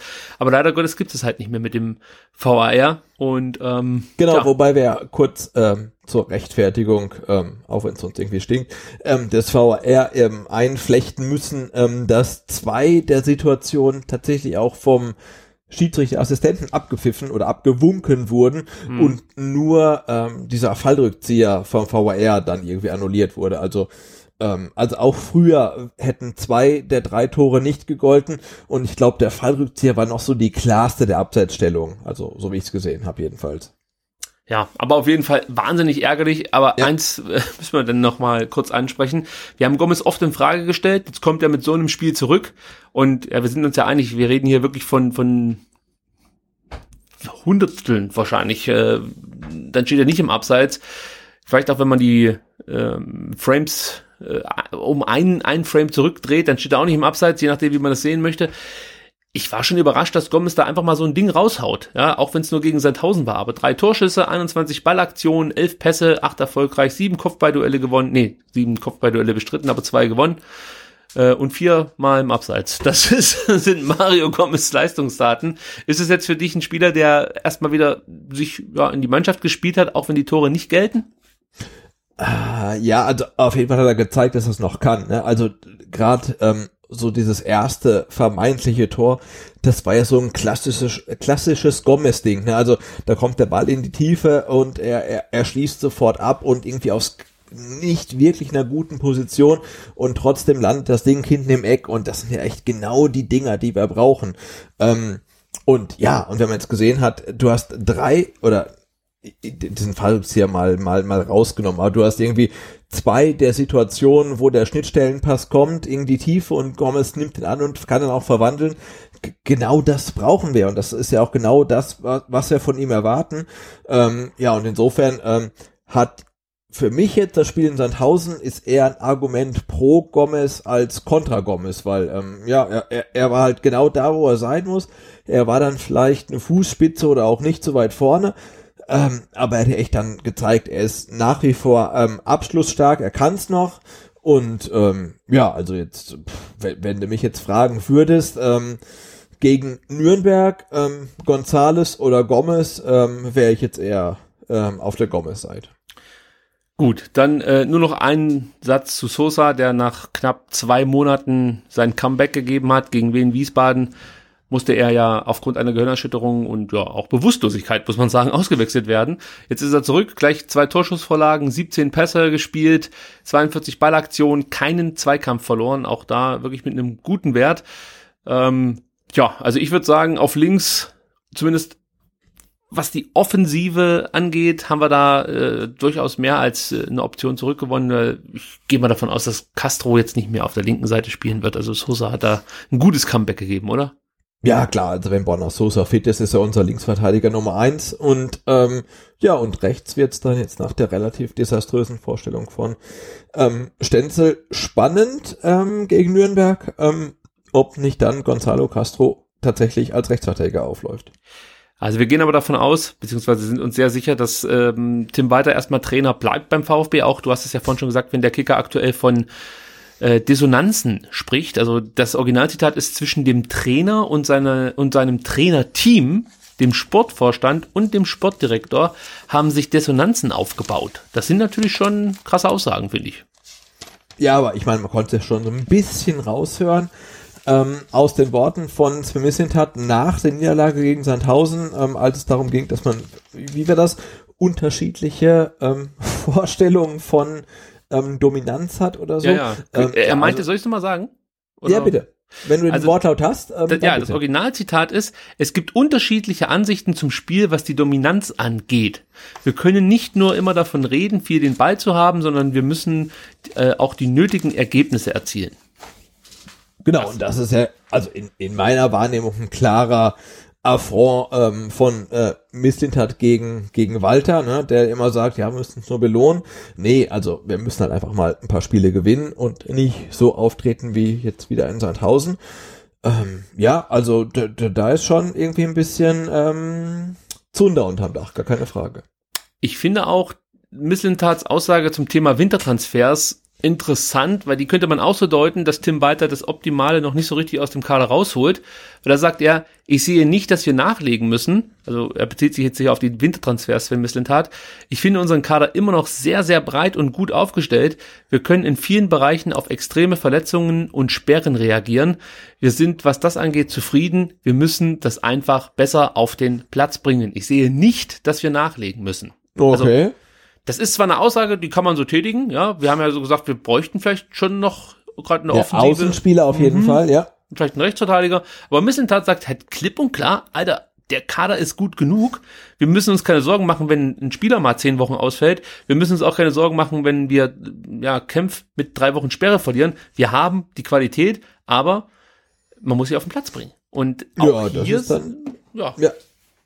Schon ein, ein, ein Federhandschuh Richtung Tim Walter, ne, der dann irgendwie aus dem Kader, der ja so großartig ist, dann ähm, mehr rausholen muss, gar keine Frage. Wie finden wir denn das jetzt, dass äh, Sven Mislintat das, sag ich mal, so deutlich macht, dass selbst zwei Hobby-Podcaster das Ganze relativ schnell entschlüsseln können?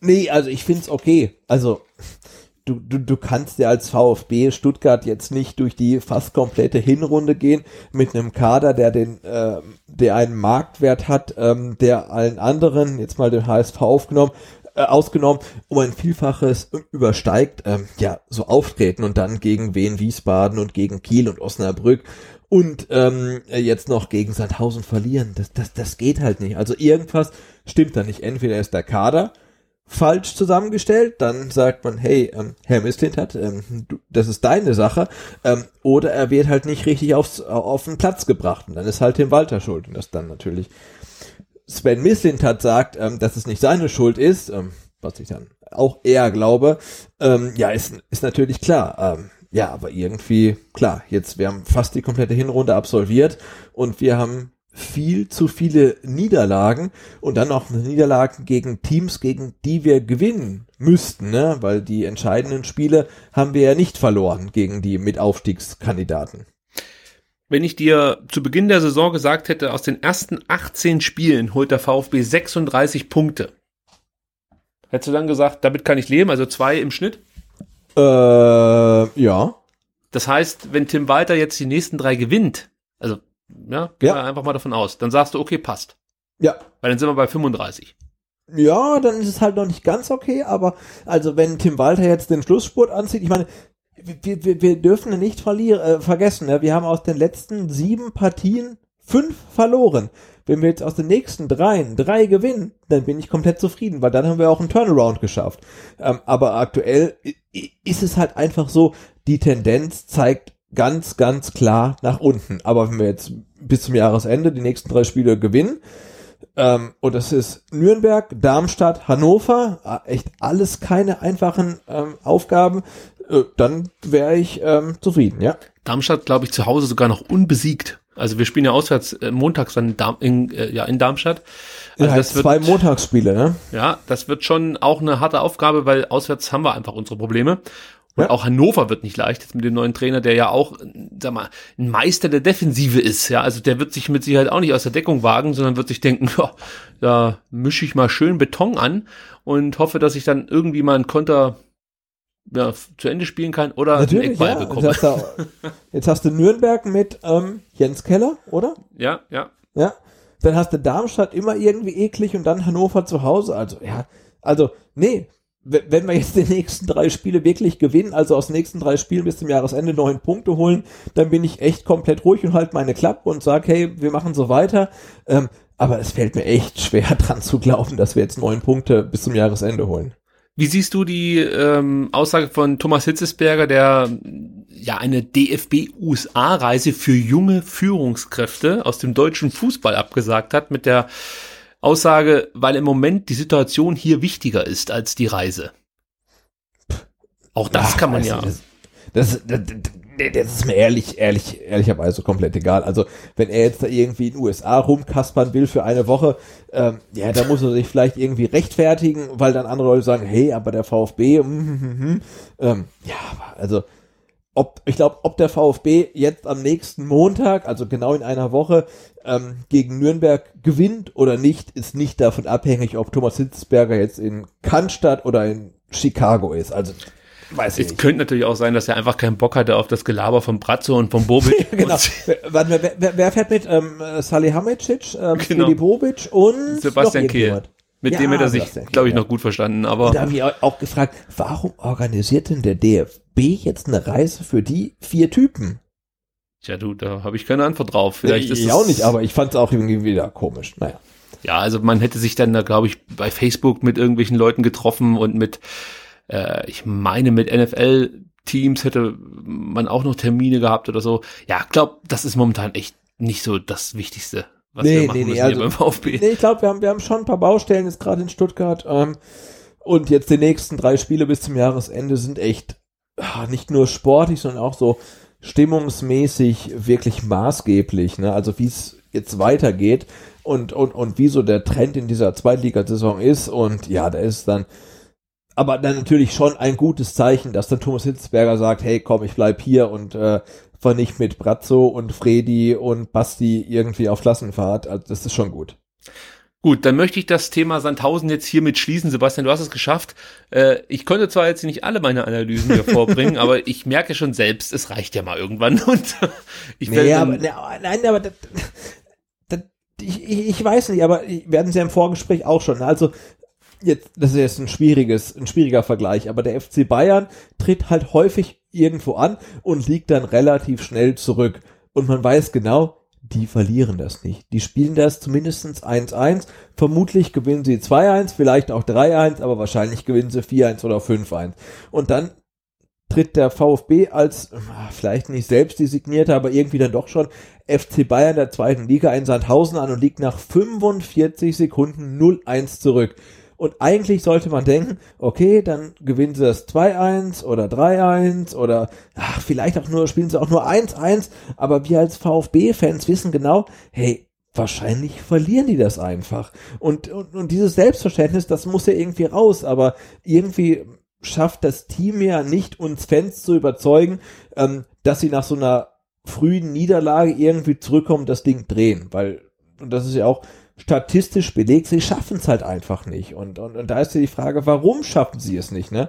Jetzt muss man in Sandhausen dann wirklich 90 Minuten warten, bis der VfB auch nur ein einziges Tor schießt äh, und, und das auch noch zwischen Elfmeter. Also ja, ich bin da echt ein bisschen ähm, desillusioniert. Ich glaube, dass sich diese Überzeugung aber auch entwickeln muss. Also du hast natürlich bei Bayern nicht das Problem, dass du 19 neue Spieler integrieren musst, einen neuen Trainer, eine neue Spielweise neue Liga, das darf man natürlich auch nicht vergessen. Ähm, das, das, das spielt schon auch da mit rein. Und ich kann mir vorstellen, dass wir, weiß ich nicht, ähm, nach den ersten fünf, sechs Spielen, die ja sehr super liefen für uns, dass wir dann so ein Spiel auch noch gedreht hätten. Jetzt bist du halt in, in dieser Spirale drin, wo der Kopf jedes Mal einsetzt nach einem Gegentor. Und ich erinnere mich, letzte Saison gab es auch mal so eine Phase, da hat Bayern regelmäßig äh, zu Hause noch ein Unentschieden gegen relativ leichte Gegner kassiert, gegen Augsburg, gegen Düsseldorf ich glaube auch gegen Freiburg, da fragst du dich auch, ja, wie kann das denn passieren? So eine erfahrene Mannschaft, Hummels hinten drin und ich glaube, damals hat er noch Boateng gespielt. Äh, also, das ist, es ist halt manchmal wirklich einfach dann auch eine Kopfsache. Und dann ist vielleicht auch nochmal, um auf Tim weiterzukommen, die Frage, wie gehst du damit um? Ähm, lebst du dann weiterhin, ja, diese, diese, dieses Selbstverständnis vor auf Pressekonferenzen, wir sind die Mannschaft, die Ballbesitz hat und äh, das Spiel durchdrückt, oder ja, machst du es dann wie Tim Walter jetzt am Montag, haust auch mal dazwischen und sagst, Leute, ey, das können Kinder besser verteidigen wie ihr, jetzt reicht's mal.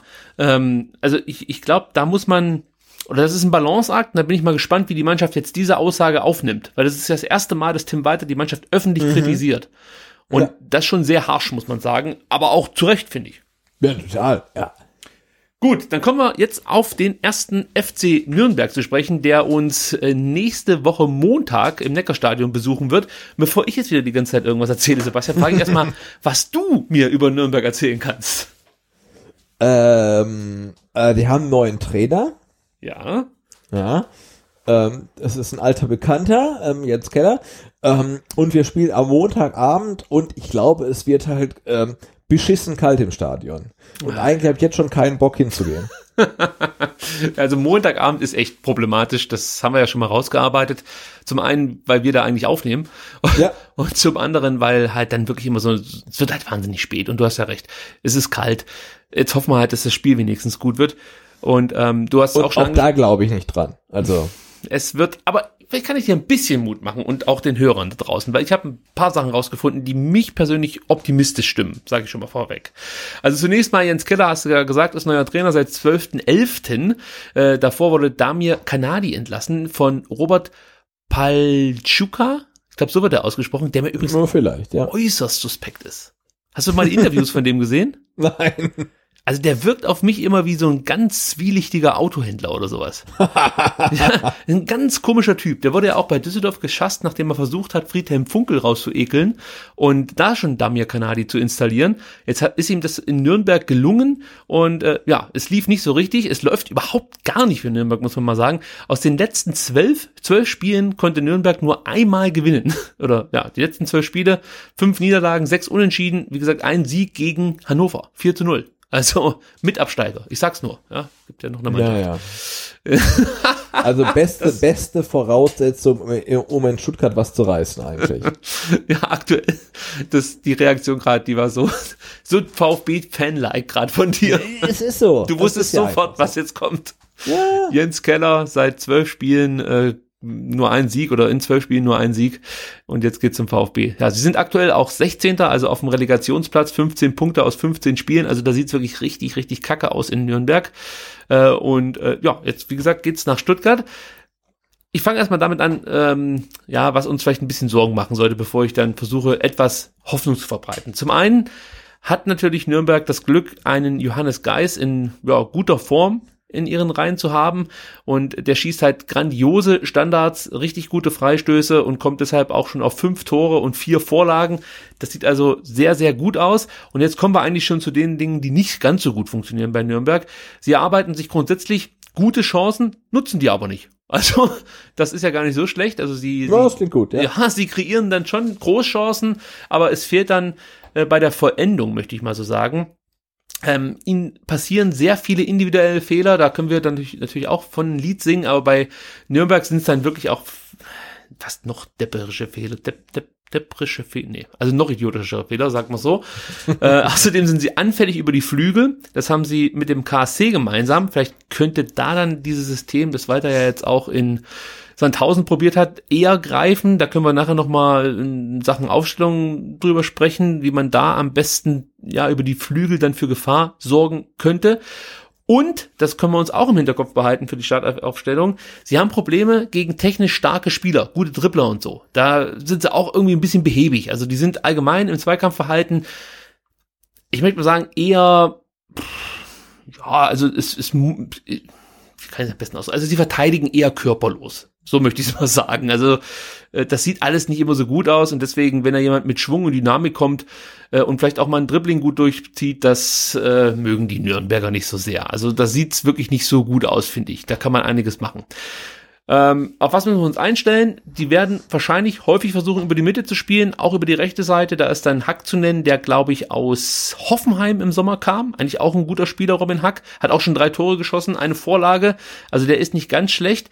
Das heißt, er würde dann ähm, auf Sosa, beziehungsweise wenn Askasiba wieder da links draußen spielt, Askasiba, ähm, ja, das wäre dann sein Gegenspieler, vielleicht auch Förster, da müssen wir, wie gesagt, nachher bei der Aufstellung nochmal drüber sprechen. Aber das klingt zumindest schon mal nach einem interessanten Duell, Hack gegen Sosa, weil Sosa wird sich offensiv orientieren, wenn er spielt. Und Hack ist dann halt auch jemand, der Dampf machen kann über seine Seite. Und das könnte so ein kleines Schlüsselduell werden, möchte ich mal sagen. Geis und Behrens im Zentrum sind auch wiederum zwei Spieler, da müssen wir enorm aufpassen. Auch Hanno Behrens schon mit drei Toren und einer Vorlage. Und der wechselt sich im Endeffekt mit dem Tore schießen mit ähm, Geis ab. Also das Mittelfeld ist für mich das, was es, das müssen wir unter Kontrolle haben. Ansonsten wird's schwierig gegen Nürnberg, weil äh, da haben sie halt einfach die Jungs, die dann aus der Distanz abschließen können und ähm, wie gesagt auch die ein oder andere Standardsituation zum Happy End bringen könnten. So. Tja, ansonsten ähm, habe ich auch nicht viel zum ersten FC Nürnberg zum, äh, zu erzählen. Defensiv, das kann man vielleicht noch sagen, versuchen sie den Gegner oft ins Abseits zu stellen. Ich sag's nur, sollte Mario Gomez spielen. Also das fällt mir auf, dass Nürnberg äh, die Abseitsfalle häufig auspackt. Ähm, deswegen natürlich auch häufiger Gegner ins Abseits stellt, aber es gelingt auch manchmal nicht. Also sie haben ja schon genügend Gegentore bekommen, also es ist jetzt nicht so, dass das jedes Mal funktioniert. Aus meiner Sicht muss man keine Angst haben vor den, vor den Nürnbergern. Man muss halt aufpassen, bei Standards, das ist das Thema schlechthin, Distanzschüsse vermeiden. Den Michael Frei muss man so ein bisschen in den Griff bekommen. Der wurde von Fenerbahce ausgeliehen, hat zwar erst zweimal getroffen, aber es ist so eine Kopfballkante da vorne drin. Also das ist einfach ein unangenehmer Spieler, sehr giftig, steckt nie zurück. Das ist eigentlich ein sehr, sehr interessanter Spieler, muss man sagen. Aber er hat jetzt einmal nicht unbedingt das Tore-Schießen für sich entdeckt. Aber trotzdem, wie gesagt, ein Mentalitätsspieler, wenn man das so bezeichnen möchte. Ähm, das wäre ganz gut, wenn wir den irgendwie aus, aus dem Spiel nehmen. Dann haben sie hinten in der Abwehr, äh, in der Abwehr mit Markreiter und Sörensen zwei gute Leute drin. Sörensen kam aus Salzburg, auch schon drei Treffer, also nur die beiden Innenverteidiger zusammen fünf Tore erzielt. Also wie gesagt, da heißt es Obacht. Und ähm, noch ein Spieler möchte ich erwähnen, den finde ich nämlich auch noch ganz interessant, und zwar Paul äh, Philipp Beson. Sagt dir der Name noch was? Äh, nee, ich, ich, ich war gerade ähm, am Nachdenken, wer uns in der letzten Erstligasaison die Treffer da eingeschenkt hat. Aber der spielt nicht mehr bei, bei Nürnberg, oder? Äh, nee, da haben wir ja auch, also wir haben das letzte Mal gegen Nürnberg, glaube ich, vor fünf Jahren oder so verloren. Nein. Doch. 2014. Aber wir sind doch zusammen abgestiegen. Ja, das, deswegen haben wir da nicht verloren. Wir haben ja sogar Nein, nicht gewonnen. verloren, aber wir haben ja gegen die, gegen die gespielt und da hat doch der, ach Gott, wie heißt er denn, gegen uns getroffen. Ach stimmt, da haben wir 1-1 dann noch gespielt. Ja. Ah. Und der war richtig Kabak den gut. Ausgleich ich keine Ahnung, geschossen. wie er heißt. Ja, ja, ich weiß, wen du meinst. Der ist aber nicht mehr da. Das, Gut, gut, gut, Ja, gut, gut, der- gut. Das, das beruhigt mich. der ist nicht mehr da. Nee, aber äh, Paul Philipp Besong, den kennst du, den hast du nämlich gesehen, als er ein Tor geschossen hat in Sonnen oder in Groß Asbach. Den haben sie nämlich von der BVB, von der U19 des BVB Ah, okay. losgelöst. Das war der mit Okay. diesen riesen Waden. Ja, ja, ja, ja, der junge Herr. Und der spielt zwar aktuell überhaupt keine Rolle in der ersten Mannschaft, aber ich fand es interessant, als ich bei den Recherchen für dieses Spiel auf den Namen gestoßen bin, weil ich den schon für einen interessanten Spieler halte. Also der hat ja schon in der U19 für mächtig Wirbel gesorgt und äh, galt ja auch schon so als einer Ja, der Spieler, die den Sprung schaffen könnten. Spielt aber momentan für die zweite Mannschaft. Äh, ja, in Nürnberg. Gut. Genau, und ich, und ich meinte äh, Matthäus Pereira. Stimmt. Wo spielt er jetzt? Hast du es rausfinden können? Äh, nee, keine Ahnung, aber ähm, also wir haben am 6. April 19, 2019 gegeneinander gespielt ähm, und wir lagen 0-1 zurück durch das Tor für Matthäus Pereira und dann hat das Osan Kabak in der 75. Minute gerettet. Ähm, aber wo jetzt Pereira gerade spielt. Äh, Ich habe es rausgefunden. Der spielt jetzt bei West Brom. Ah, okay, ja. ist, ist dahin ausgeliehen. Ähm, Heimatverein ist weiterhin Sporting oder ja, Sporting Lissabon. Okay. Ja. Krass. Von Nürnberg nach West Brom. Guter Mann, ich guck gerade mal, was der Der, der, war, so der, der, hier- der war super, der, der uns äh, völlig, völlig ähm, aus dem Konzept gebracht ne, und alles durcheinander gespielt. Ähm, war gut. Spielt auch äh, bislang in der zweiten englischen Liga äh, gar nicht so schlecht. 16 Spiele, 4 Tore, 11 Vorlagen. Nicht schlecht. Herr Mislintat? Aber ich glaube, es wird schwierig, aus einem Leihvertrag den Spieler äh, rauszulösen. 7 Millionen Marktwert. Ja, also Missentat, streiten Sie zur Tat. Ja, also entweder ähm, äh, Pereira oder ähm, Fabian Klos. Oh, da fällt mir was ein. Nicht Fabian Klos, was anderes. so, sorry, Sebastian, ich muss dich nochmal nerven mit dem Sandhausen-Thema. Ja, gerne. Weißt was? ja, genau. Weißt du, was mir da aufgefallen ist? Uns Hm? fehlt einfach so eine Art Problemlöser. Habe ich die ganze Ja. Zeit so überlegt, es fehlt jemand, der die Räume erkennt, der das Spiel aus dem Zentrum heraus äh, so lenken kann, dass, wenn es so festgefahren ist, dass es dann halt einfach durch, ein, durch einen guten Pass oder einfach durch ähm, Bewegungen, äh, ja, dass da Räume entstehen und, und Lösungen sozusagen sich auftun. So ein Spieler fehlt uns. Und ich habe die ganze Zeit überlegt, wer, wer könnte das sein? Und dann schaue ich mir heute ein Video an von Konstantin Eckner und dann sagt er genau das, was ich gedacht habe, nämlich Problemlösungen, Spieler, der äh, in, in engen Situationen den richtigen Pass spielen kann, der aktuell nicht so richtig zum Zug kommt, dessen Stern so langsam am Sinken ist und der seinen Verein verlassen möchte. Wer könnte das wohl sein? Ja, ja, ich bin jetzt echt gespannt. ja, wenn ich den Namen sage, dann lachen sowieso alle. Mario ja, Götze. Sag, also, wenn Mario Götze möchte doch unbedingt weg Nein. von Dortmund. Also natürlich wird der VfB nicht Mario Götze verpflichten können, das weiß ich schon. Aber ich weiß, was Eckner damit gemeint hat. Also das ist halt wirklich so ein Spieler gewesen beim FC Bayern damals noch, der genau diese Situation lösen konnte, wie wir sie jetzt oft haben. Also du, du spielst halt einfach nur lang hin, du hältst den Ball in deinen rein, aber es passiert nichts. Also es entsteht keine Gefahr, es, es, es keiner hat so richtig eine Idee, sondern man spielt halt einfach mehr oder weniger lang hin und hofft, dass der Gegner sich mal irgendwie verschätzt oder der Ball jemanden äh, ja, unglücklich verspringt oder so und dann halt eben der Gomez nicht im Abseits steht. Und äh, so ein Typ, ja, natürlich jetzt nicht Götze selber, den können wir nicht bezahlen, aber so ein Typ mit, mit der Art Fußball zu spielen, der würde uns gut tun. Ich wüsste jetzt nicht, wer das sein soll, aber ähm, ja, vielleicht hat jemand Vorschläge gerne dann an Herrn Misslintat weiterleiten. Mhm.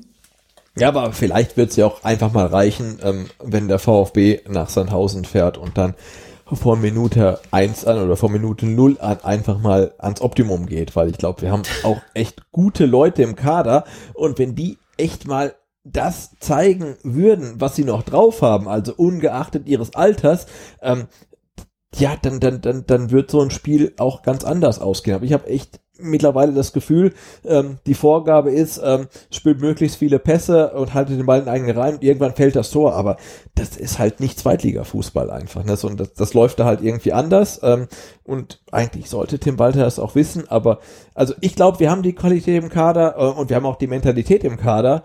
Ähm, und dann muss man den Leuten vielleicht auch mal sagen, hey, wir fahren nach Sandhausen und wir zerstören die und wir sind von der ersten Minute an halt wirklich völlig auf den Punkt und wir kriegen nicht in der ersten Minute irgendwie einen, einen dubbeligen Eckball und wenn wir ihn doch kriegen, dann verteidigen wir ihn halt sauber. Ähm, aber das fand ich halt echt wieder, ach, also ich fand es furchtbar, ne? Und das ist halt für mich dann wirklich mehr Kopfsache als irgendwie Taktik oder Strategie oder Formation oder sonst was. Das ist ähm, ja Kopfsache. Du hast gesagt, wir haben die Spieler. Das bringt mich zum Startelf-Tipp für ja. diese Woche. Ja. Wir schauen mal, wie das letzte Woche ausging. Ich kann sagen, es war das dritte, ja, das dritte Unentschieden in Folge zwischen uns beiden. Wir haben beide zehn von elf Spielern richtig getippt, überraschenderweise. Wieder mal nur zehn von elf. Äh, und es ändert sich natürlich auch nichts. Es bleibt weiter so, dass ich drei richtige Tipps Vorsprung habe vor dir aber du hast ja noch eine Rückrunde zum Aufholen. Mhm. Und ich könnte mir vorstellen, dass es ja jetzt beim nächsten Start-F-Tipp für das Spiel gegen Nürnberg nicht so viele Überschneidungen gibt wie in den Wochen zuvor, weil ich glaube. Nee, wir müssen alles überdenken und das auch komplett umwerfen jetzt. Na, ich gehe einfach davon aus, dass Tim weiter einiges verändern wird. Ja, und, muss ja. er, muss er. Also, ich meine, wir haben ja heute ähm, in sozialen Medien auch gesehen, ähm, oder also angeregt, ähm, durch den Kicker jetzt die äh, ja, Trainerdiskussion Fahrt aufnimmt und man darf ja durchaus festhalten, nach der Niederlage in Sandhausen, ähm, es muss sich echt etwas ändern. Und ähm, es ja, ist auch. Tim Walter zuzutrauen, dass er diese Änderungen vornimmt, aber wenn er es nicht schafft, dann muss man sich tatsächlich überlegen, ähm, ob er noch der richtige Trainer ist. Und äh, ja, und insofern glaube ich auch, dass er jetzt ähm, versuchen wird, ein Zeichen zu setzen ähm, für Spiel gegen Nürnberg und dann doch an der Aufstellung auch ein bisschen was drehen wird. Ja, hat auch klare Zeichen in Richtung Förster und Stenzel gesetzt. Förster hat auf der Pressekonferenz so einen kleinen Hieb bekommen. Ja, aber er war auch echt nicht gut in Sandhausen, oder? Ja, ja, aber wie gesagt, das ist ja nicht so häufig gewesen, dass der Trainer sich da öffentlich auch so über ja. seine eigenen Spieler geäußert hat. Stenzel raus nach äh, ja, 57, 58 Minuten, was wir vorhin gesagt haben. Und äh, es wird, denke ich mal, da die andere, andere Überraschung geben. Und ja, Sebastian, stürzen wir uns einfach gleich rein in die Startelf Tipps von uns beiden. Äh, Im Tor, denke ich mal, wird sich nichts ändern. Äh, korrigier mich, wenn du das anders siehst. Nein, Gregor Kobel war wieder einwandfrei. Ja. Aber die Abwehrreihe, wobei, äh, auch hier möchte ich ganz kurz einen, einen äh, haken. Das 2 zu 0 fand ich jetzt, also da hat Gregor Kobel auch nicht den allergeilsten Eindruck gemacht. Also das kann man mit einer guten Strafraumbeherrschung als Torhüter auch anders lösen. Ja, Ja, aber er, er, er war echt noch der, der am wenigsten Schuld hat. Also, ja. ja.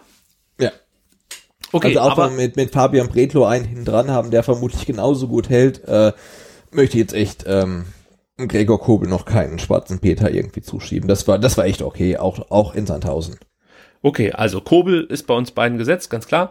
Dann äh, kommen wir zur Innenverteidigung. Ich denke mal, da werden wir uns auch noch ähnlich sein. Ich äh, leg mal vor und sag Bartstuber und ich sehe auch keinen Grund, Philips rauszunehmen. Also Bartstuber und Philips wären es bei mir. Nee, es gibt echt keinen Grund, aber ich habe gerade den ähm, Kicker vor mir liegen. Ne? Bartstuber Note 4,5 und eine gelbe Karte, Philips Note 5,5 und eine gelbe Karte, wobei ich dann Philips echt ein bisschen- 5,5. Ja, Alter, das finde ich auch. Ich weiß nicht warum. Also ich habe ihn echt nicht so schlecht gesehen. Ähm, Also, jetzt mal ganz ohne Scheiß, aber äh, Nee, würfeln die warum, ne? Noten oder wer, weiß ich nicht, werfen die ja, die, Zwiebelringe also ins die, die, die Affengehege Philips und, Note muss gewürfelt sein. Also es ist 5,5 macht überhaupt keinen Sinn. Der hat noch n- n- super, äh, eine super Rettungsaktion gehabt. Ich glaube irgendwie in der 14. Minute oder so. Also das, das, ja gut, komm, regen wir uns nicht über Noten auf. egal. Nee. Also, nee, aber ich, ähm, ich, ich, ich sehe die beiden auch wieder, weil, ähm, ja klar, Kempf noch gesperrt und Avuja war nicht mal im Kader, ist ja auch ein deutliches Signal. Ähm, ja, das sind unsere Innenverteidiger, die wir haben und die waren jetzt gegen Sandhausen, ähm, also auch trotz der Kickernote jetzt nicht so unfassbar schlecht. So, und jetzt wird's interessant. Die Ja. Außenpositionen. Also, äh, also wir haben ja Sosa, der als Option jetzt wieder da ist und damit würde Castro frei werden. Der könnte theoretisch dann auch rechts für Stenzel einspringen. Und wir haben ja schon gesagt, dass Massimo auch eine Option wäre für die rechte Seite. Ähm, tja, jetzt lass ich erstmal dich vorpreschen. Also ich glaube, dass wir gegen Nürnberg so beginnen, ähm, wie wir gegen Sandhausen ähm, geendet haben. Das heißt, ähm, Borna Sosa auf links und ähm, Gonzalo Castro auf rechts und Stenzel erstmal auf der Bank. Ja, das war auch eine Option, die ich mir hier offen gehalten habe. Aber ich habe mich jetzt für Sosa und Stenzel entschieden. Also Sosa sehe ich auch, den musst du eigentlich bringen. Auch deshalb, weil halt eben die Nürnberger anfällig sind über die Außen. Es wäre natürlich auch irgendwie eine Möglichkeit zu sagen, Sosa und Massimo ja, spielen über Außen, äh, gehen dann wirklich stringent die Linie runter und du spielst dann wieder mit eher defensiveren Mittelfeldspielern, die dann die Lücken nach hinten schließen müssen. Aber dieses Risiko würde ich jetzt persönlich nicht eingehen wollen, weil wir haben ja gesehen, dass sowohl Mangala als auch Askasiba, der übrigens nur 17% seiner Zweikämpfe gewonnen hat äh, gestern, also das ist Ja, ich war kurz davor, mein Trikot anzuzünden. also Er ha- hatte keinen guten Tag, also gar keine Frage. Aber ein, einen von den äh, Pässen auf Gomez, der da im Abseits stand oder auch nicht, äh, kam von Santi. okay, rehabilitiert. also, äh, wie gesagt, ich habe mich festgelegt auf Sosa und Stenzel und bei dir wären es dann Sosa und Castro. Castro, das muss ja. ich mir hier notieren, dass ich das nicht nachher verwechsel. Die Sechser-Position, Endo, auch wieder mit einer guten Partie, da lege ich jetzt mal vor. Also ich Ja, also gegen Karlsruhe überragend und gegen ähm, Sandhausen noch der Beste unter den Schlechten. Also, nee, also auch in einem Team, was dann irgendwie so ein bisschen den Bach runtergeht, hat er ähm, ja nach wie vor eine, eine gute Rolle gespielt. Ähm, also Endo ist für mich gesetzt. Es fehlt noch so ein bisschen die Bindung, hat man das Gefühl, was Ja. jetzt auch nicht groß wundert. Ja, ja, das ist sein zweites Spiel von Anfang an, aber nur um ganz kurz hier die Daten auch noch unterzubringen. Jetzt habe ich mir so viel Mühe gegeben, diese Ja, bitte. Zwei Torschüsse, eine Torschussvorlage, 68 Ballaktionen, 52 gespielte Pässe, 44 kommen an, 13 Kopfballduelle geführt, 8 gewonnen, zwei Klärungen, 62 Prozent gewonnene Zweikämpfe und knapp 11 Kilometer zurückgelegt. Also das ist eine, also aus meiner Sicht gute Leistung gewesen von Endo. Keine herausragende, aber eine gute. Deswegen Genau, und, er und auf nach, nach Kobel und Gomez auch der notenbeste VfB-Spieler mit einer Note 4. Oh, okay. So, jetzt wird's wiederum interessant, denn so wie man hört, ist Daniel Didavi äh, wieder im Mannschaftstraining. Sebastian, gehst du davon aus, dass Didavi am Montag auch dann von Beginn an schon eingesetzt wird oder vermutest du, dass Walter da kein Risiko eingehen möchte und ihn erstmal auf die Bank setzt? Ja, ich glaube schon, dass er, dass dem Walter kein Risiko eingeht, weil echt so Mo Montagabend und es ist irgendwie scheißkalt und nee, also ich glaube nicht, dass ähm, Daniel Ledabi ähm, von Anfang an spielt. Ich ähm, setze da meine Hoffnung äh, tatsächlich ein bisschen mehr auf Philipp Clement, der ja echt noch okay, ja, stimmt. so viel verspricht und nichts eingelöst hat und irgendwann muss ja mal der Knoten platzen und ja, vielleicht ist es ähm, gegen Nürnberg dann soweit. Philipp Clement ist auch komplett weg vom Fenster. Also Ja. das ist auch interessant. Auch wieder so ein Fall, äh, erstmal so ein paar Chancen bekommen. Gut, der hat genügend Chancen bekommen, das muss man Ja, sagen. der hat viele Chancen Ja. bekommen, gar keine Frage. Also es war jetzt nicht so, dass er einmal nur von Beginn an spielen durfte und dann kam nichts mehr, aber trotzdem in den letzten beiden Spielen komplett ohne Einsatz geblieben. Ähm, gegen KSC und gegen Sandhausen. Das ist auch schon ja, ein kleiner Fingerzeig. Oh, den habe ich jetzt überhaupt nicht auf der Rechnung gehabt. Also dein Mittelfeld sieht so aus, dass du schon mit Raute spielen würdest, das System wieder ändern würdest oder äh, würdest du so weiter spielen? Nee, also da mir jetzt auch ein bisschen ähm, so gerade die Fantasie fehlt, würde ich schon das System beibehalten und ich würde Endo als einzige Sechs spielen lassen, weil er es gut gemacht hat und ich würde auch ähm, wieder ähm, Askasiba und Mangala bringen und dann, äh, ich glaube, ich würde statt ähm, Philipp Förster dann Philipp Clement bringen. Okay. Also ich, ich gehe davon aus, dass er wieder umstellt auf Raute. Und ich sehe dann auch die Davi von Beginn an. Also das ist für mich eigentlich klar, wenn die Davi fit ist, die Minuten jetzt auf dem Trainingsplatz alle absolvieren kann, dann wird er am Montag spielen. Ist ja noch eine Woche, also von daher kann da noch äh, einiges gehen in Sa- Sachen Aufbautraining und so weiter. Aber wenn er jetzt schon, wie gesagt, vollumfänglich mit der Mannschaft trainiert, dann müsste es auch für Montag reichen. Deswegen gehe ich davon aus, dass Endo und die Davi dann äh, ja das Zentrum bilden sozusagen und dann über die Außen bin ich mir sehr unschlüssig. Ja, ich habe jetzt so gedacht, dass ich Santi über diese rechte Seite, äh, über die linke Seite wieder schick. Das hat er ja auch schon ein paar Mal gemacht und ähm, ja, dass er so ein bisschen auch als Backup für Sosa fungiert. Sprich, wenn Sosa sich mit nach vorne einschaltet, dann bleibt halt Santi eher mal zurück und kann dann ja vielleicht Räume schließen, die sich auftun, weil eben Sosa hinten fehlt. Deswegen würde ich mich da, glaube ich, mit Santi besser fühlen, wobei ja, Santi da im letzten Spiel auch wieder ein bisschen an Kredit verspielt hat. Egal, der Spiel Na, der war schon gut. Der war schon gut. Dir zuliebe. Ja. Und auf der rechten Seite ist für mich echt ganz schwer vorherzusagen, weil ich sehe da theoretisch Castro, der bei mir frei geworden ist, äh, sozusagen als kleines Ja. Dankeschön für die Wochen jetzt auf äh, der linken Position, im, also defensiven Bereich. Das hat ihm wahrscheinlich nicht ganz so gefallen. Würde ich mich nicht wundern, wenn Tim weiter sagt, komm, dann spielst du jetzt da vorne rechts und der Mangala bleibt mal eine Weile draußen. Äh, der hat jetzt eh nichts gebracht. Deswegen, ja, so mache ich es auch. Ich stelle auf der, auf der rechten Seite Castro, dann die Davi habe ich gesagt auf der 10 und dann sind wir im Sturm. Und ähm, da gehe ich übrigens davon aus, dass der Herr Nico Gonzalez mal eine Pause bekommt. Ja, total. Ja, in den letzten Wochen Ja, ja. auch nicht mehr das zeigt, äh, was wir uns eigentlich von ihm erhofft haben. Gerade im Abschluss wird es nicht unbedingt besser. Es gab mal eine Szene, da hat endlich mal ein VfB-Spieler den Ball hinter die Abwehr geflankt. Auf Gonzales, genau am zweiten Pfosten hat der gelauert. Und äh, das, das wurde gar nicht groß thematisiert, auch vom Kommentator nicht. Aber eigentlich war das eine Bombenflanke und Gonzales schießt aus vier Metern, ich glaube, 20 Meter übers Tor. Es, es, das ist auch wirklich nicht so sehr aufgefallen, aber wenn man es so wie ich viermal hin und her spult, dann sieht es auf einmal gefährlich aus.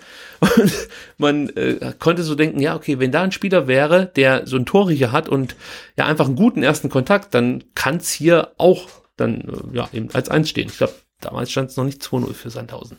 Nee, aber Ja. Gonzales hatte seine stärksten Szenen eindeutig, ähm, als er mit dem Schiri diskutiert hat. Also das war, nee, also auch, nee, wirklich auch nicht das Mindset und nicht die Attitüde, ähm, mit, mit der du in ein Spiel gegen Sandhausen reingehen solltest halt. Ne? Also da, da, arrogant, da, ja.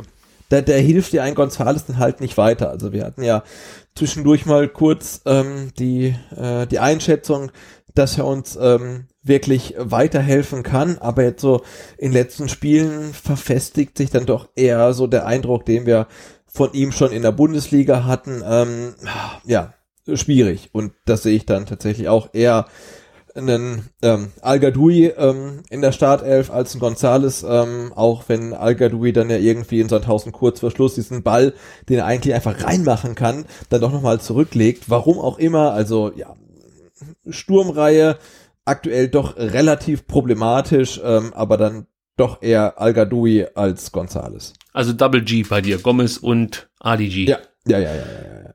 Ich gebe Silas die Möglichkeit, äh, sein Können unter Beweis ja, zu stellen. okay. Ja, einfach, weil ich ja vorhin gesagt habe, die Nürnberger haben Probleme mit trickreichen Spielern. Und das ist einer, der könnte zum einen natürlich dann so ein bisschen durch Dribblings und Technik äh, die Nürnberger vor Probleme stellen. Und zum anderen hat er auch die Größe, um zumindest mal einen Innenverteidiger auf sich zu ziehen, wenn dann zum Beispiel ja, Flanken, Eckbälle oder so reinkommen. Vielleicht bringt's was. Deswegen gebe ich mal wieder Silas die Möglichkeit. Und Mario Gomez, ja, würde ich einfach belohnen für sein tolles Spiel, das er in Sandhausen gemacht hat. Und vielleicht gelingt ihm ja nochmal so ein Spiel, aber wahrscheinlich müssen wir jetzt erstmal wieder anderthalb Jahre warten. Oder noch länger, bis Mario Gomez Ja, aber, spielt. aber also nochmal so ein Spiel mit drei Abseitstoren würde ich mir nicht wünschen. Also mir wäre es echt lieber, er schießt halt ein reguläres Tor. Gut, dann haben wir unseren Startelf-Tipp. Und äh, ich muss noch eins kurz äh, dazwischen schieben. Wundert euch nicht, dass es heute keine Mailbox gibt, denn ähm, ja, ich habe auf den sozialen Medienkanälen schon dazu aufgerufen, nicht mehr die Mailbox anzurufen.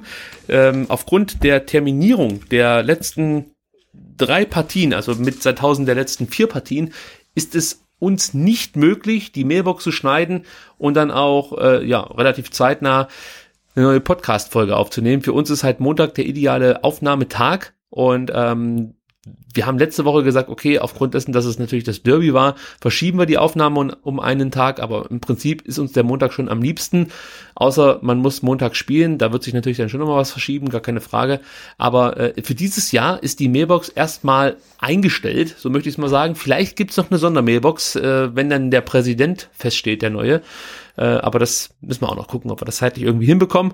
Und die Mailbox wird natürlich dann nach der Winterpause wieder zurückkommen und ähm, ja, mit hoffentlich weiter so kreativen Anrufen von euch versehen werden wie zuletzt.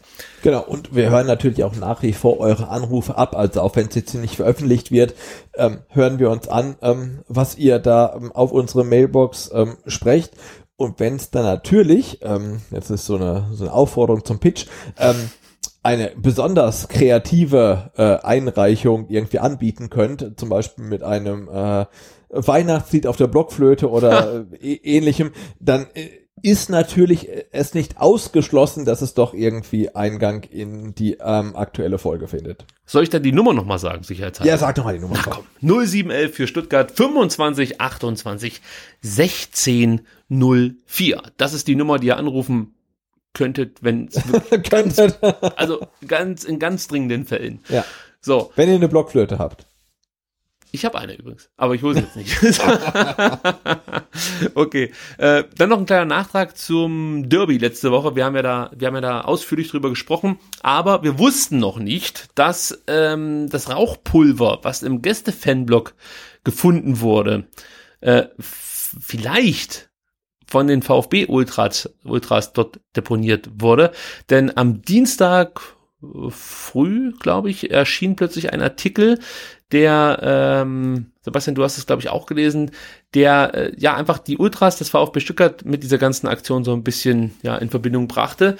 Genau, man hat ja vorher am, am Wochenende schon mal so ähm, ja auf halbseitigen Kanälen gehört, ähm, dass irgendwie unter dem Podest ähm, des Vorsängers im Gästeblock äh, irgendwelche ähm, roten ähm, ähm, ja, Zünder gefunden worden wären und am Dienstagmorgen äh, wurde das Ganze dann äh, verifiziert, was dann halt leider für uns ein bisschen zu spät war. Ja, deswegen seid uns da nicht böse, vor allem die KSC-Fans, die sofort dann natürlich äh, unser Interview mit ihrem Fanvertreter äh, kommentiert haben mit, ja, aber das waren ja die Stuttgart-Fans.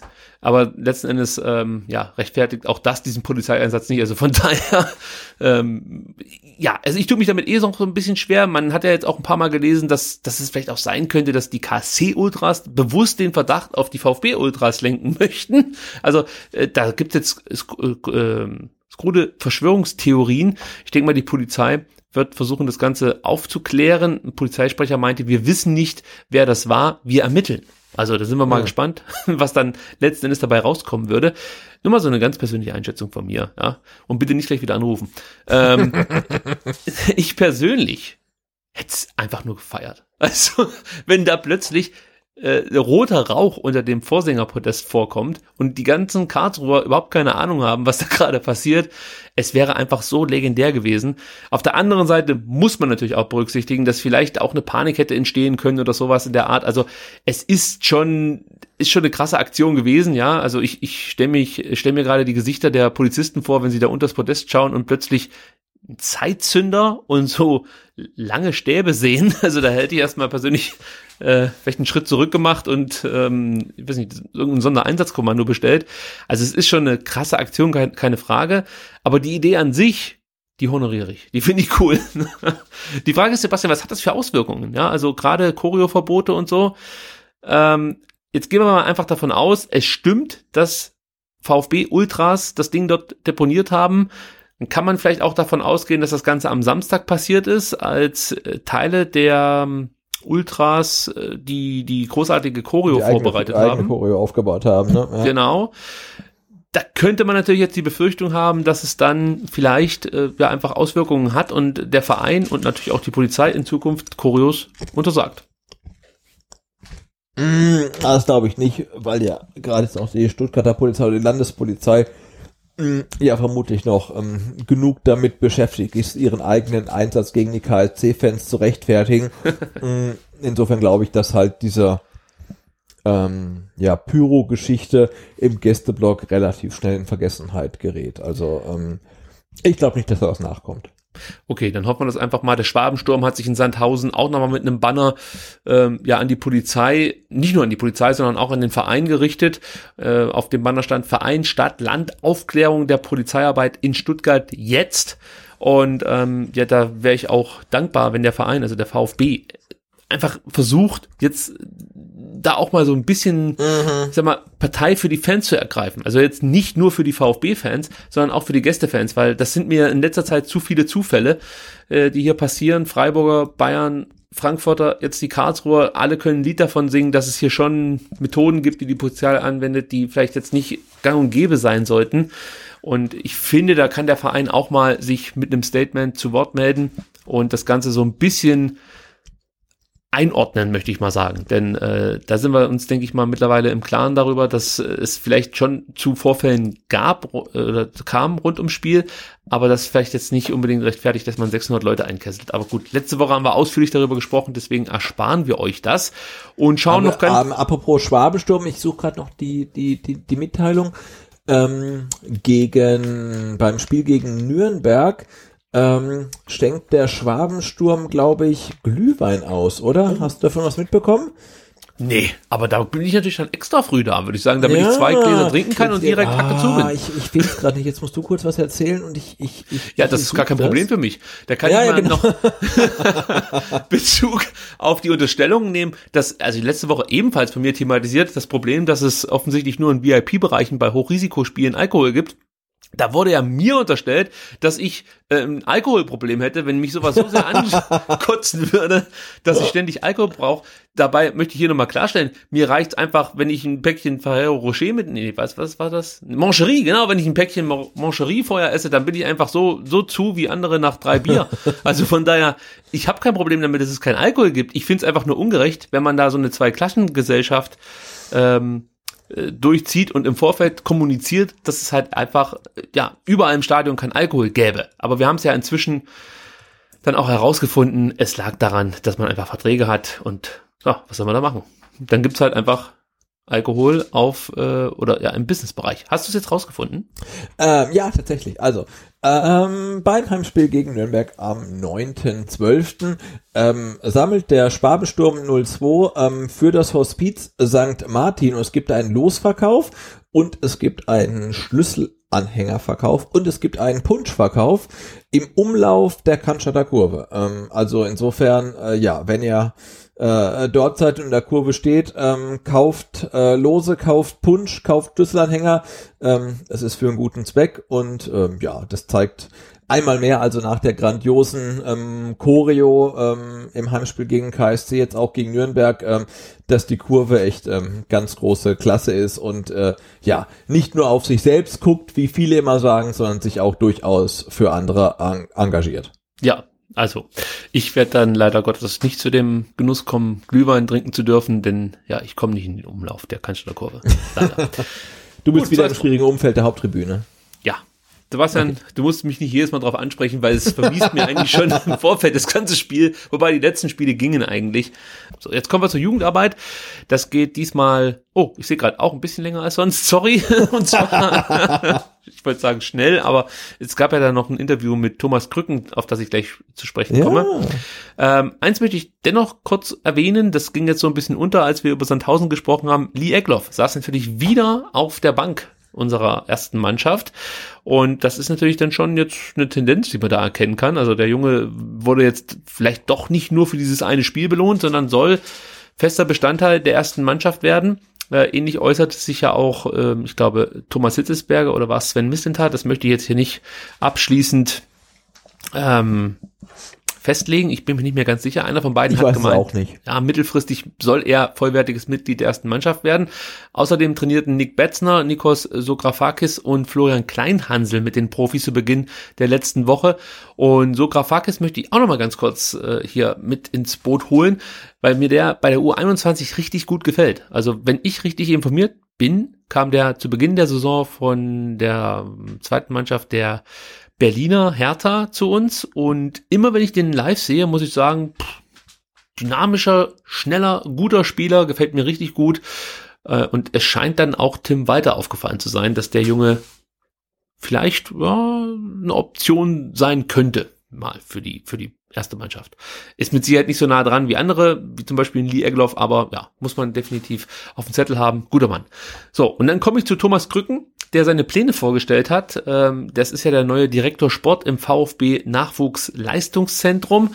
Zunächst hat Thomas Hitzesberger wieder ein paar interessante Sachen gesagt, die ich euch nicht vorenthalten möchte. Und zwar sagt Hitzesberger über die Jugendarbeit des VfB, wir haben uns immer über Titel definiert. Das darf bei der Ausbildung der Spieler nicht mehr unser Gradmesser sein. Natürlich schauen wir auf Ergebnisse und Tabellen, aber in erster Linie auf die Entwicklung der Spieler. Hm.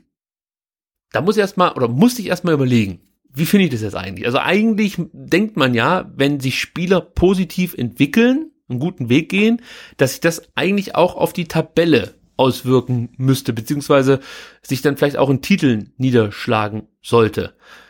Äh, Ist das, ist das, also sind das falsche Rückschlüsse von mir oder wie siehst du das? Also, dass er da so ein bisschen, sag mal, den, den, den Erfolgshunger des einen oder anderen Fans vielleicht, Fan vielleicht bisschen zurückschrauben möchte und sagen möchte, es geht um das Individuum, wir möchten einzelne Spieler fördern und äh, da kann es halt trotzdem mal sein, dass dann die Mannschaft insgesamt vielleicht nicht so gut abschneidet, aber der einzelne Spieler dadurch eher sich weiterentwickelt.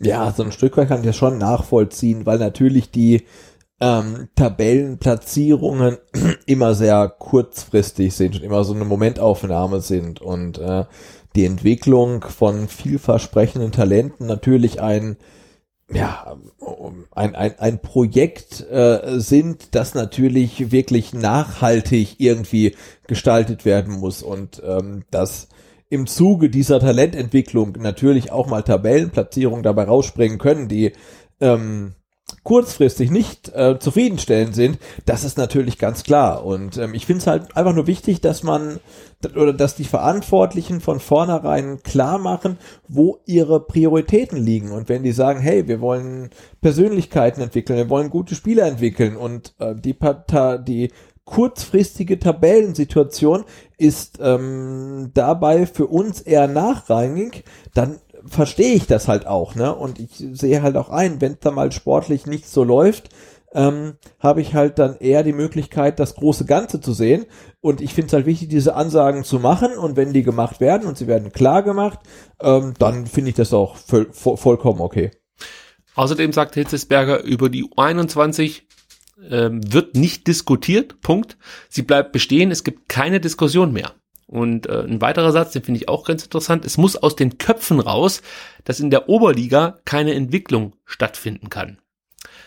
Also ich glaube, dass da eine Entwicklung stattfinden kann, darüber sind wir uns einig. Das Problem ist halt, dass das Niveau, auf dem diese Entwicklung stattfindet, vielleicht nicht dem entspricht, ähm, oder anders ausgedrückt, der Sprung von der Oberliga dann in die zweite Liga ist, ist schon hart. Es ist ein krasser Sprung.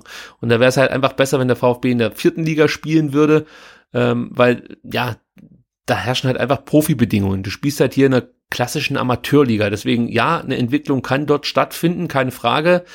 Äh, aber es ist vielleicht nicht die optimale Voraussetzung für eine positive Entwicklung. So würde ich sagen. Ja, und vor allen Dingen hast du halt null Argumente für jemanden, der in der ersten Mannschaft nicht zum Zug kommt. Ne? Ja. Dem kannst du normalerweise sagen, okay, äh, ja, du spielst jetzt im Profiteam nicht, aber du kannst in der dritten oder der vierten Liga kicken.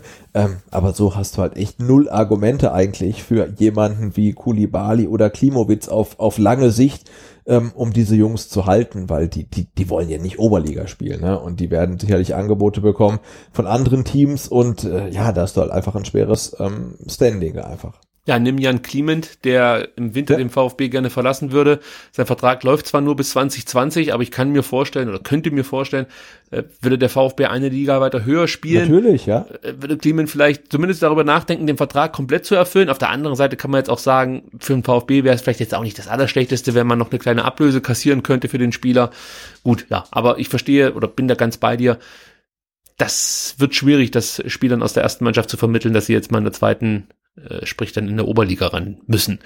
Auch noch wichtig, ähm, was Thomas Hitzesberger zum Gespann Krücken und Mutschler sagt, die ja die NLZ-Chefs sind, da meinte er, ich hoffe, dass wir in dieser Konstellation lange zusammenarbeiten, weil Nachwuchsarbeit von langfristigen Entwicklungen lebt. Ja, kann man, denke ich, mal einen Punkt dahinter machen. Und dann kommen wir ja. mal zu den berühmten, mittlerweile schon berühmten Vier-Säulen-Prinzip von Thomas Krücken ähm, der äh, endlich auch mal so einen richtig öffentlichen Auftritt hatte, weil bislang hat man ja von ihm relativ wenig mitbekommen, leider mhm. Gottes.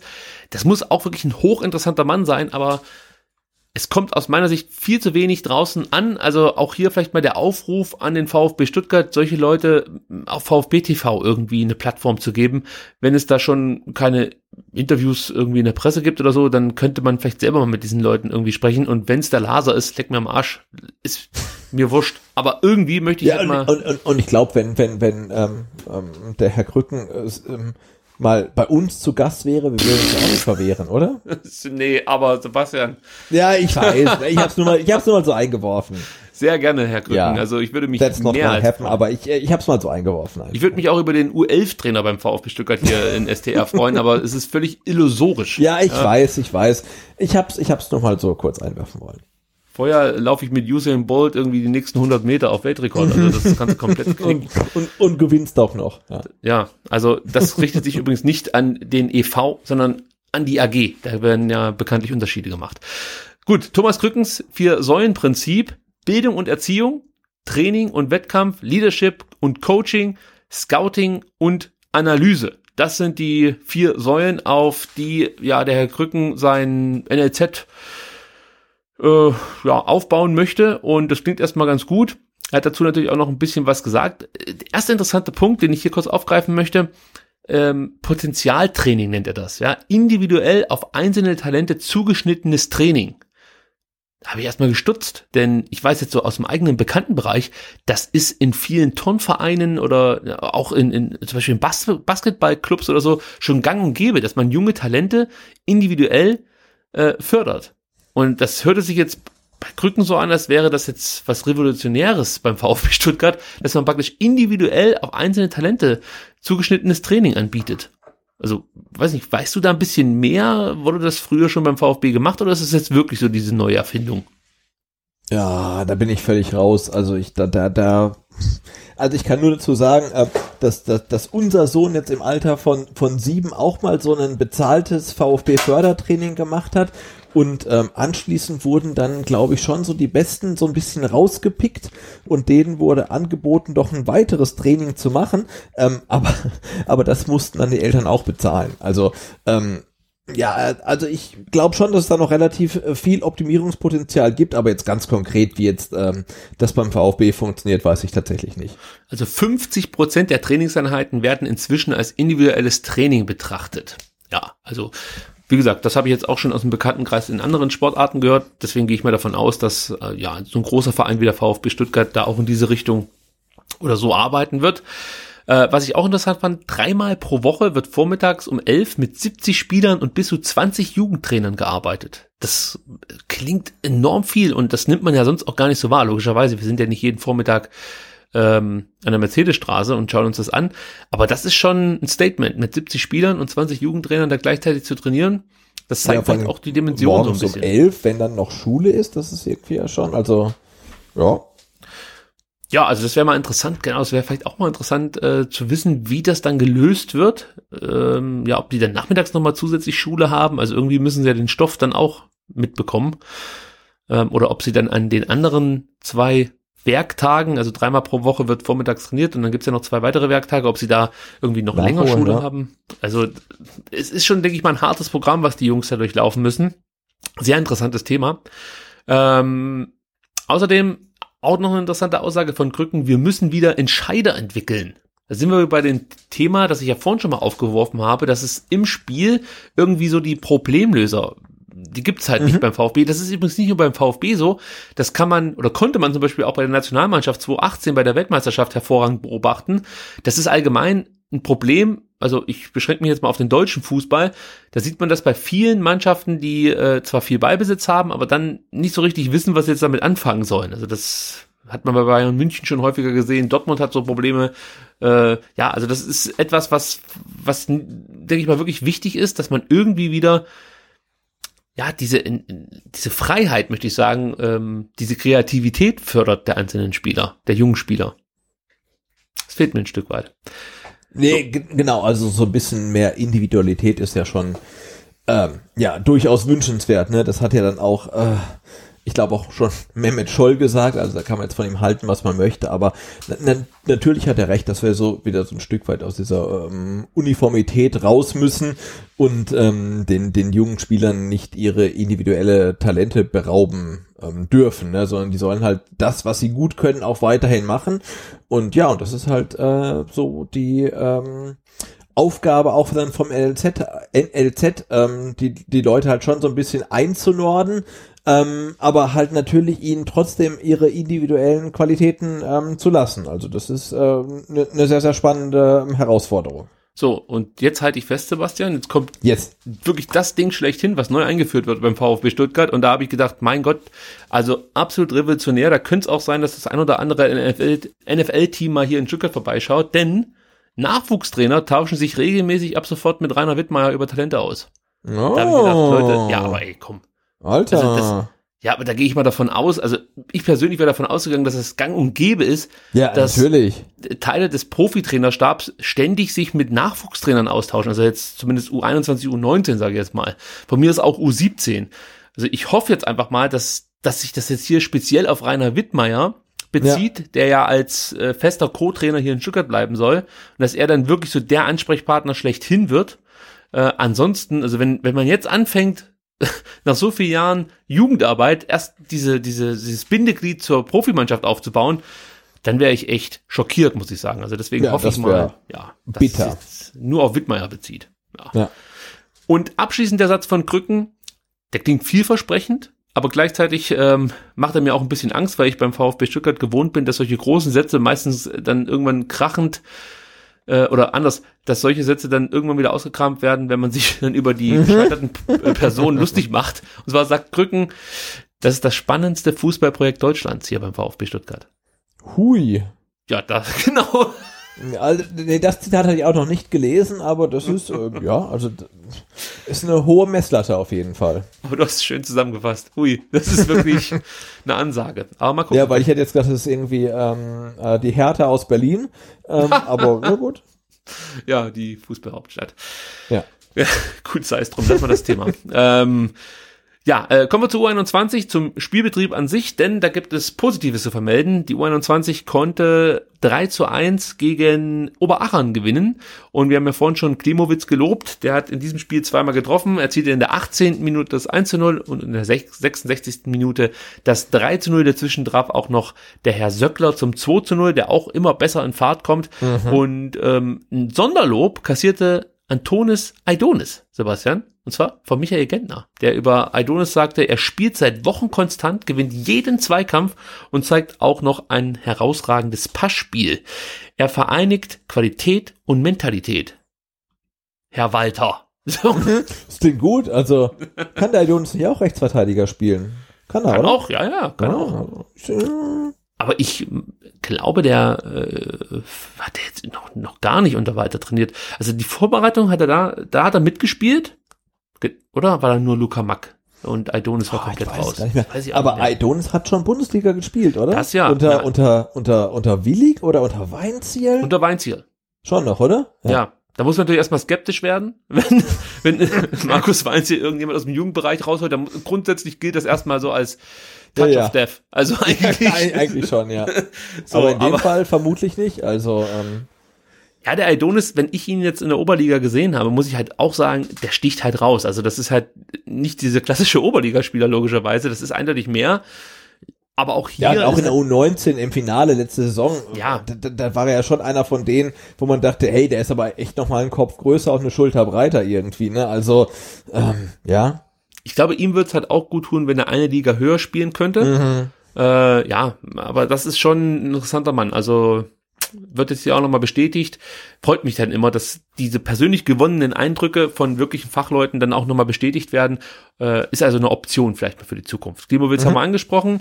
Vielleicht noch ganz interessant, die Kickers haben nur 1 zu 1 in Freiburg gespielt. Und das äh, führt dazu, dass der VfB jetzt ähm, ja Erster ist in der Oberliga. Das waren sie ja letzte Woche auch schon, aber mit zwei Punkten Vorsprung vor Genau, den nicht mehr Kickers. punktgleich, ne? Sondern ist mit Polster, ja. Genau, und vor Göppingen. Und jetzt gibt's auch nur noch ein Spiel.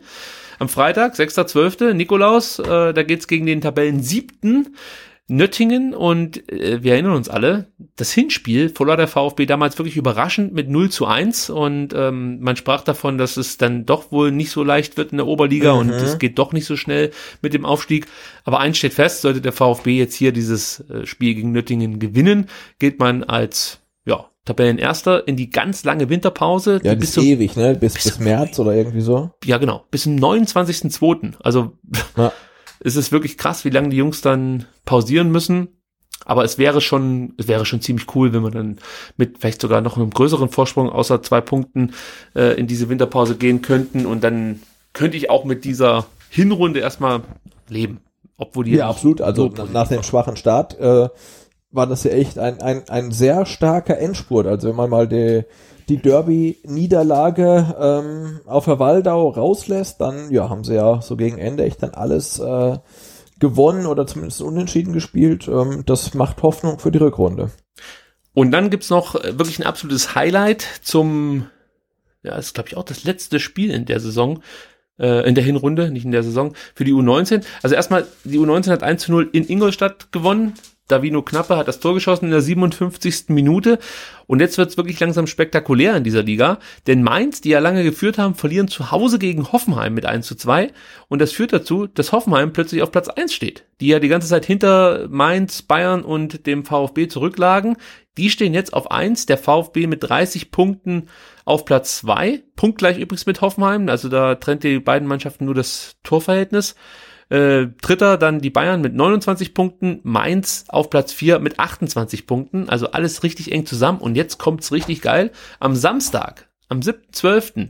spielt der VfB Stuttgart in Hoffenheim sozusagen auch um die Herbstmeisterschaft oder ja, wenn man so möchte. Also das ist auch nochmal ein richtig schöner Abschluss für die U19, denn auch da beginnt dann die Winterpause, die bis zum 2.2. anhält. Zwischendrin gibt's ja noch den Mercedes-Benz Junior Cup, haben wir letzte Woche schon drüber gesprochen. Aber diese U19, ähm, ja, die Liga ist sehr interessant. Also es ist richtig eng und äh, das könnte wirklich ein spannender Meisterschaftskampf bleiben bis zum Schluss. Also das, ja.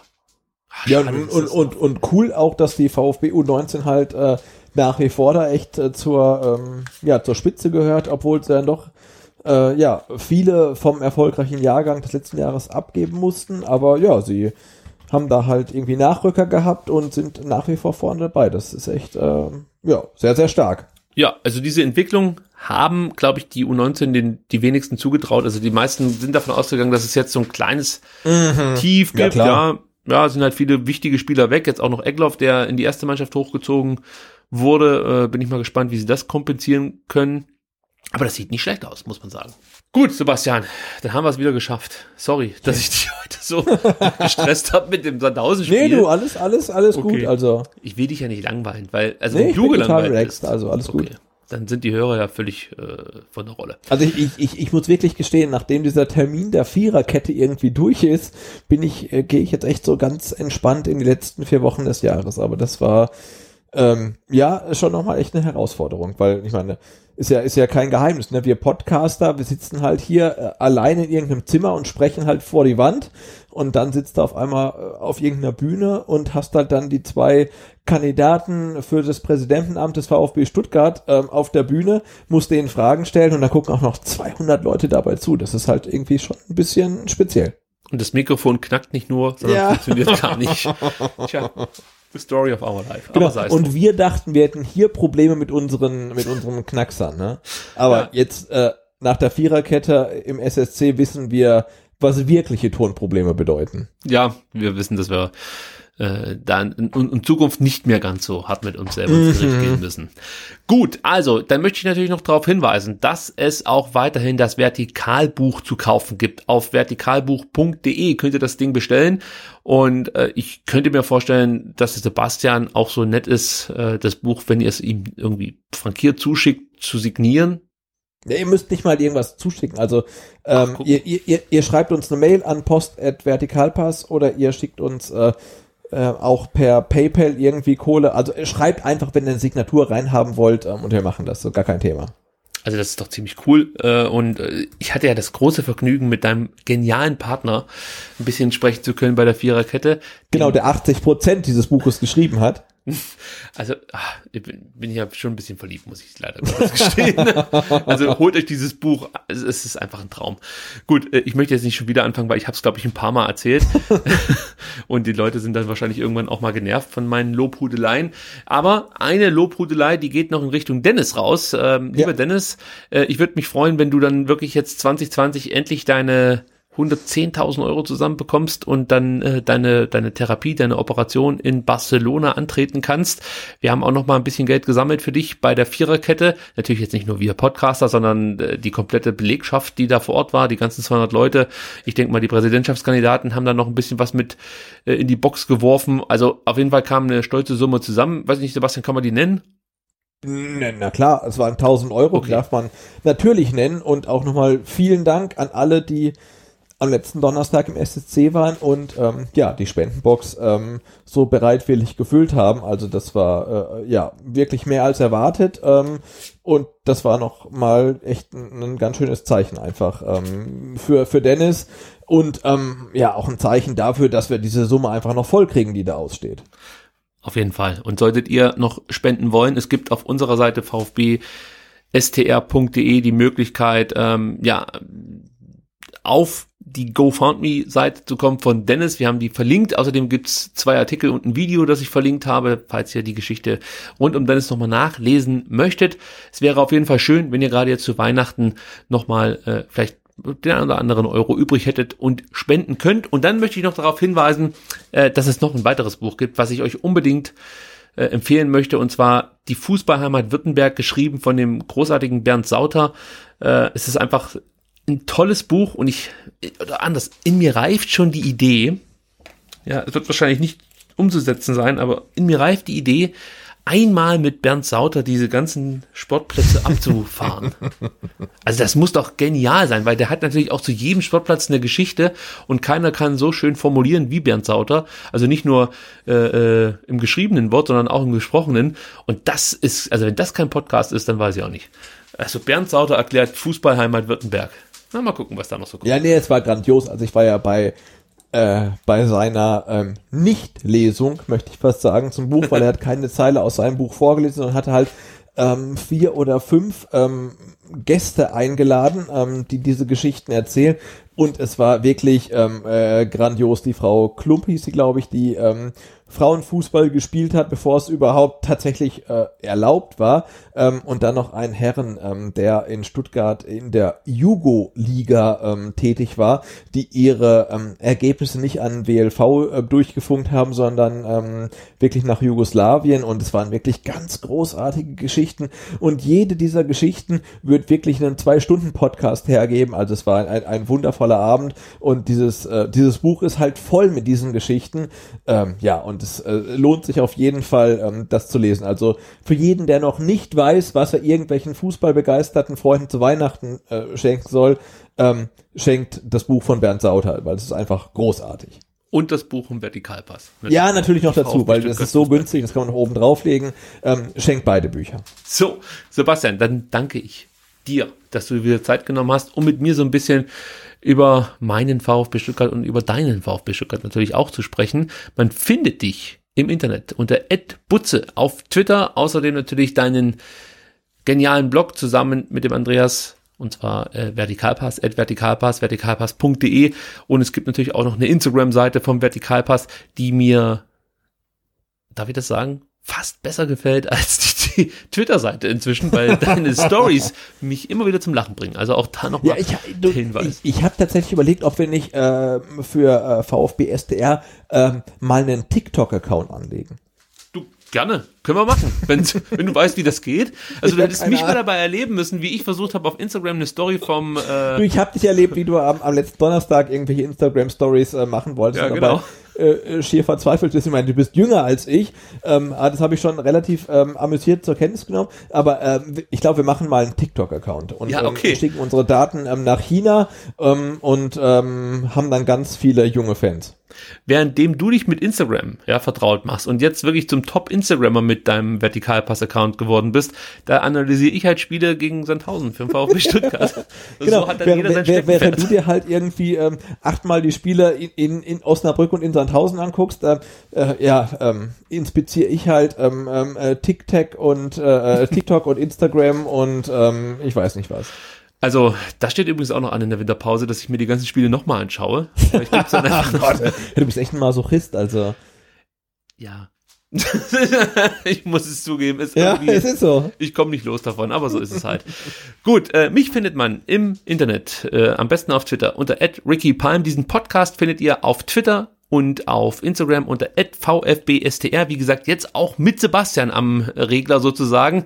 Ich habe das Ganze jetzt in professionelle Hände gelegt, mhm. denn mit mir hat das hier eh keinen Wert. Äh, auf Facebook findet ihr uns unter vf3str. Es gibt natürlich auch YouTube und Spotify und den ganzen Mist. Äh, das findet ihr alle schon selber irgendwie heraus. Wichtig ist für euch eigentlich nur vfbstr.de. Und äh, ich würde sagen, dann melden wir uns wahrscheinlich erst nächste Woche Mittwoch wieder. Behaupte ich jetzt einfach mal so. Montag sind wir im Stadion. Dienstag muss ich mir das Spiel noch mal viereinhalb Stunden lang angucken. und dann kommen wir irgendwo Mittwoch oder Donnerstag zusammen. Ja, du Mittwoch, Mittwoch, Mittwoch klingt eigentlich ganz gut, ja. Also stellt euch schon mal auf eine verspätete Folge ein und ähm, ja, dafür vielleicht aber mit drei Punkten. Vielen Dank fürs Zuhören und bis nächste Woche. Ciao.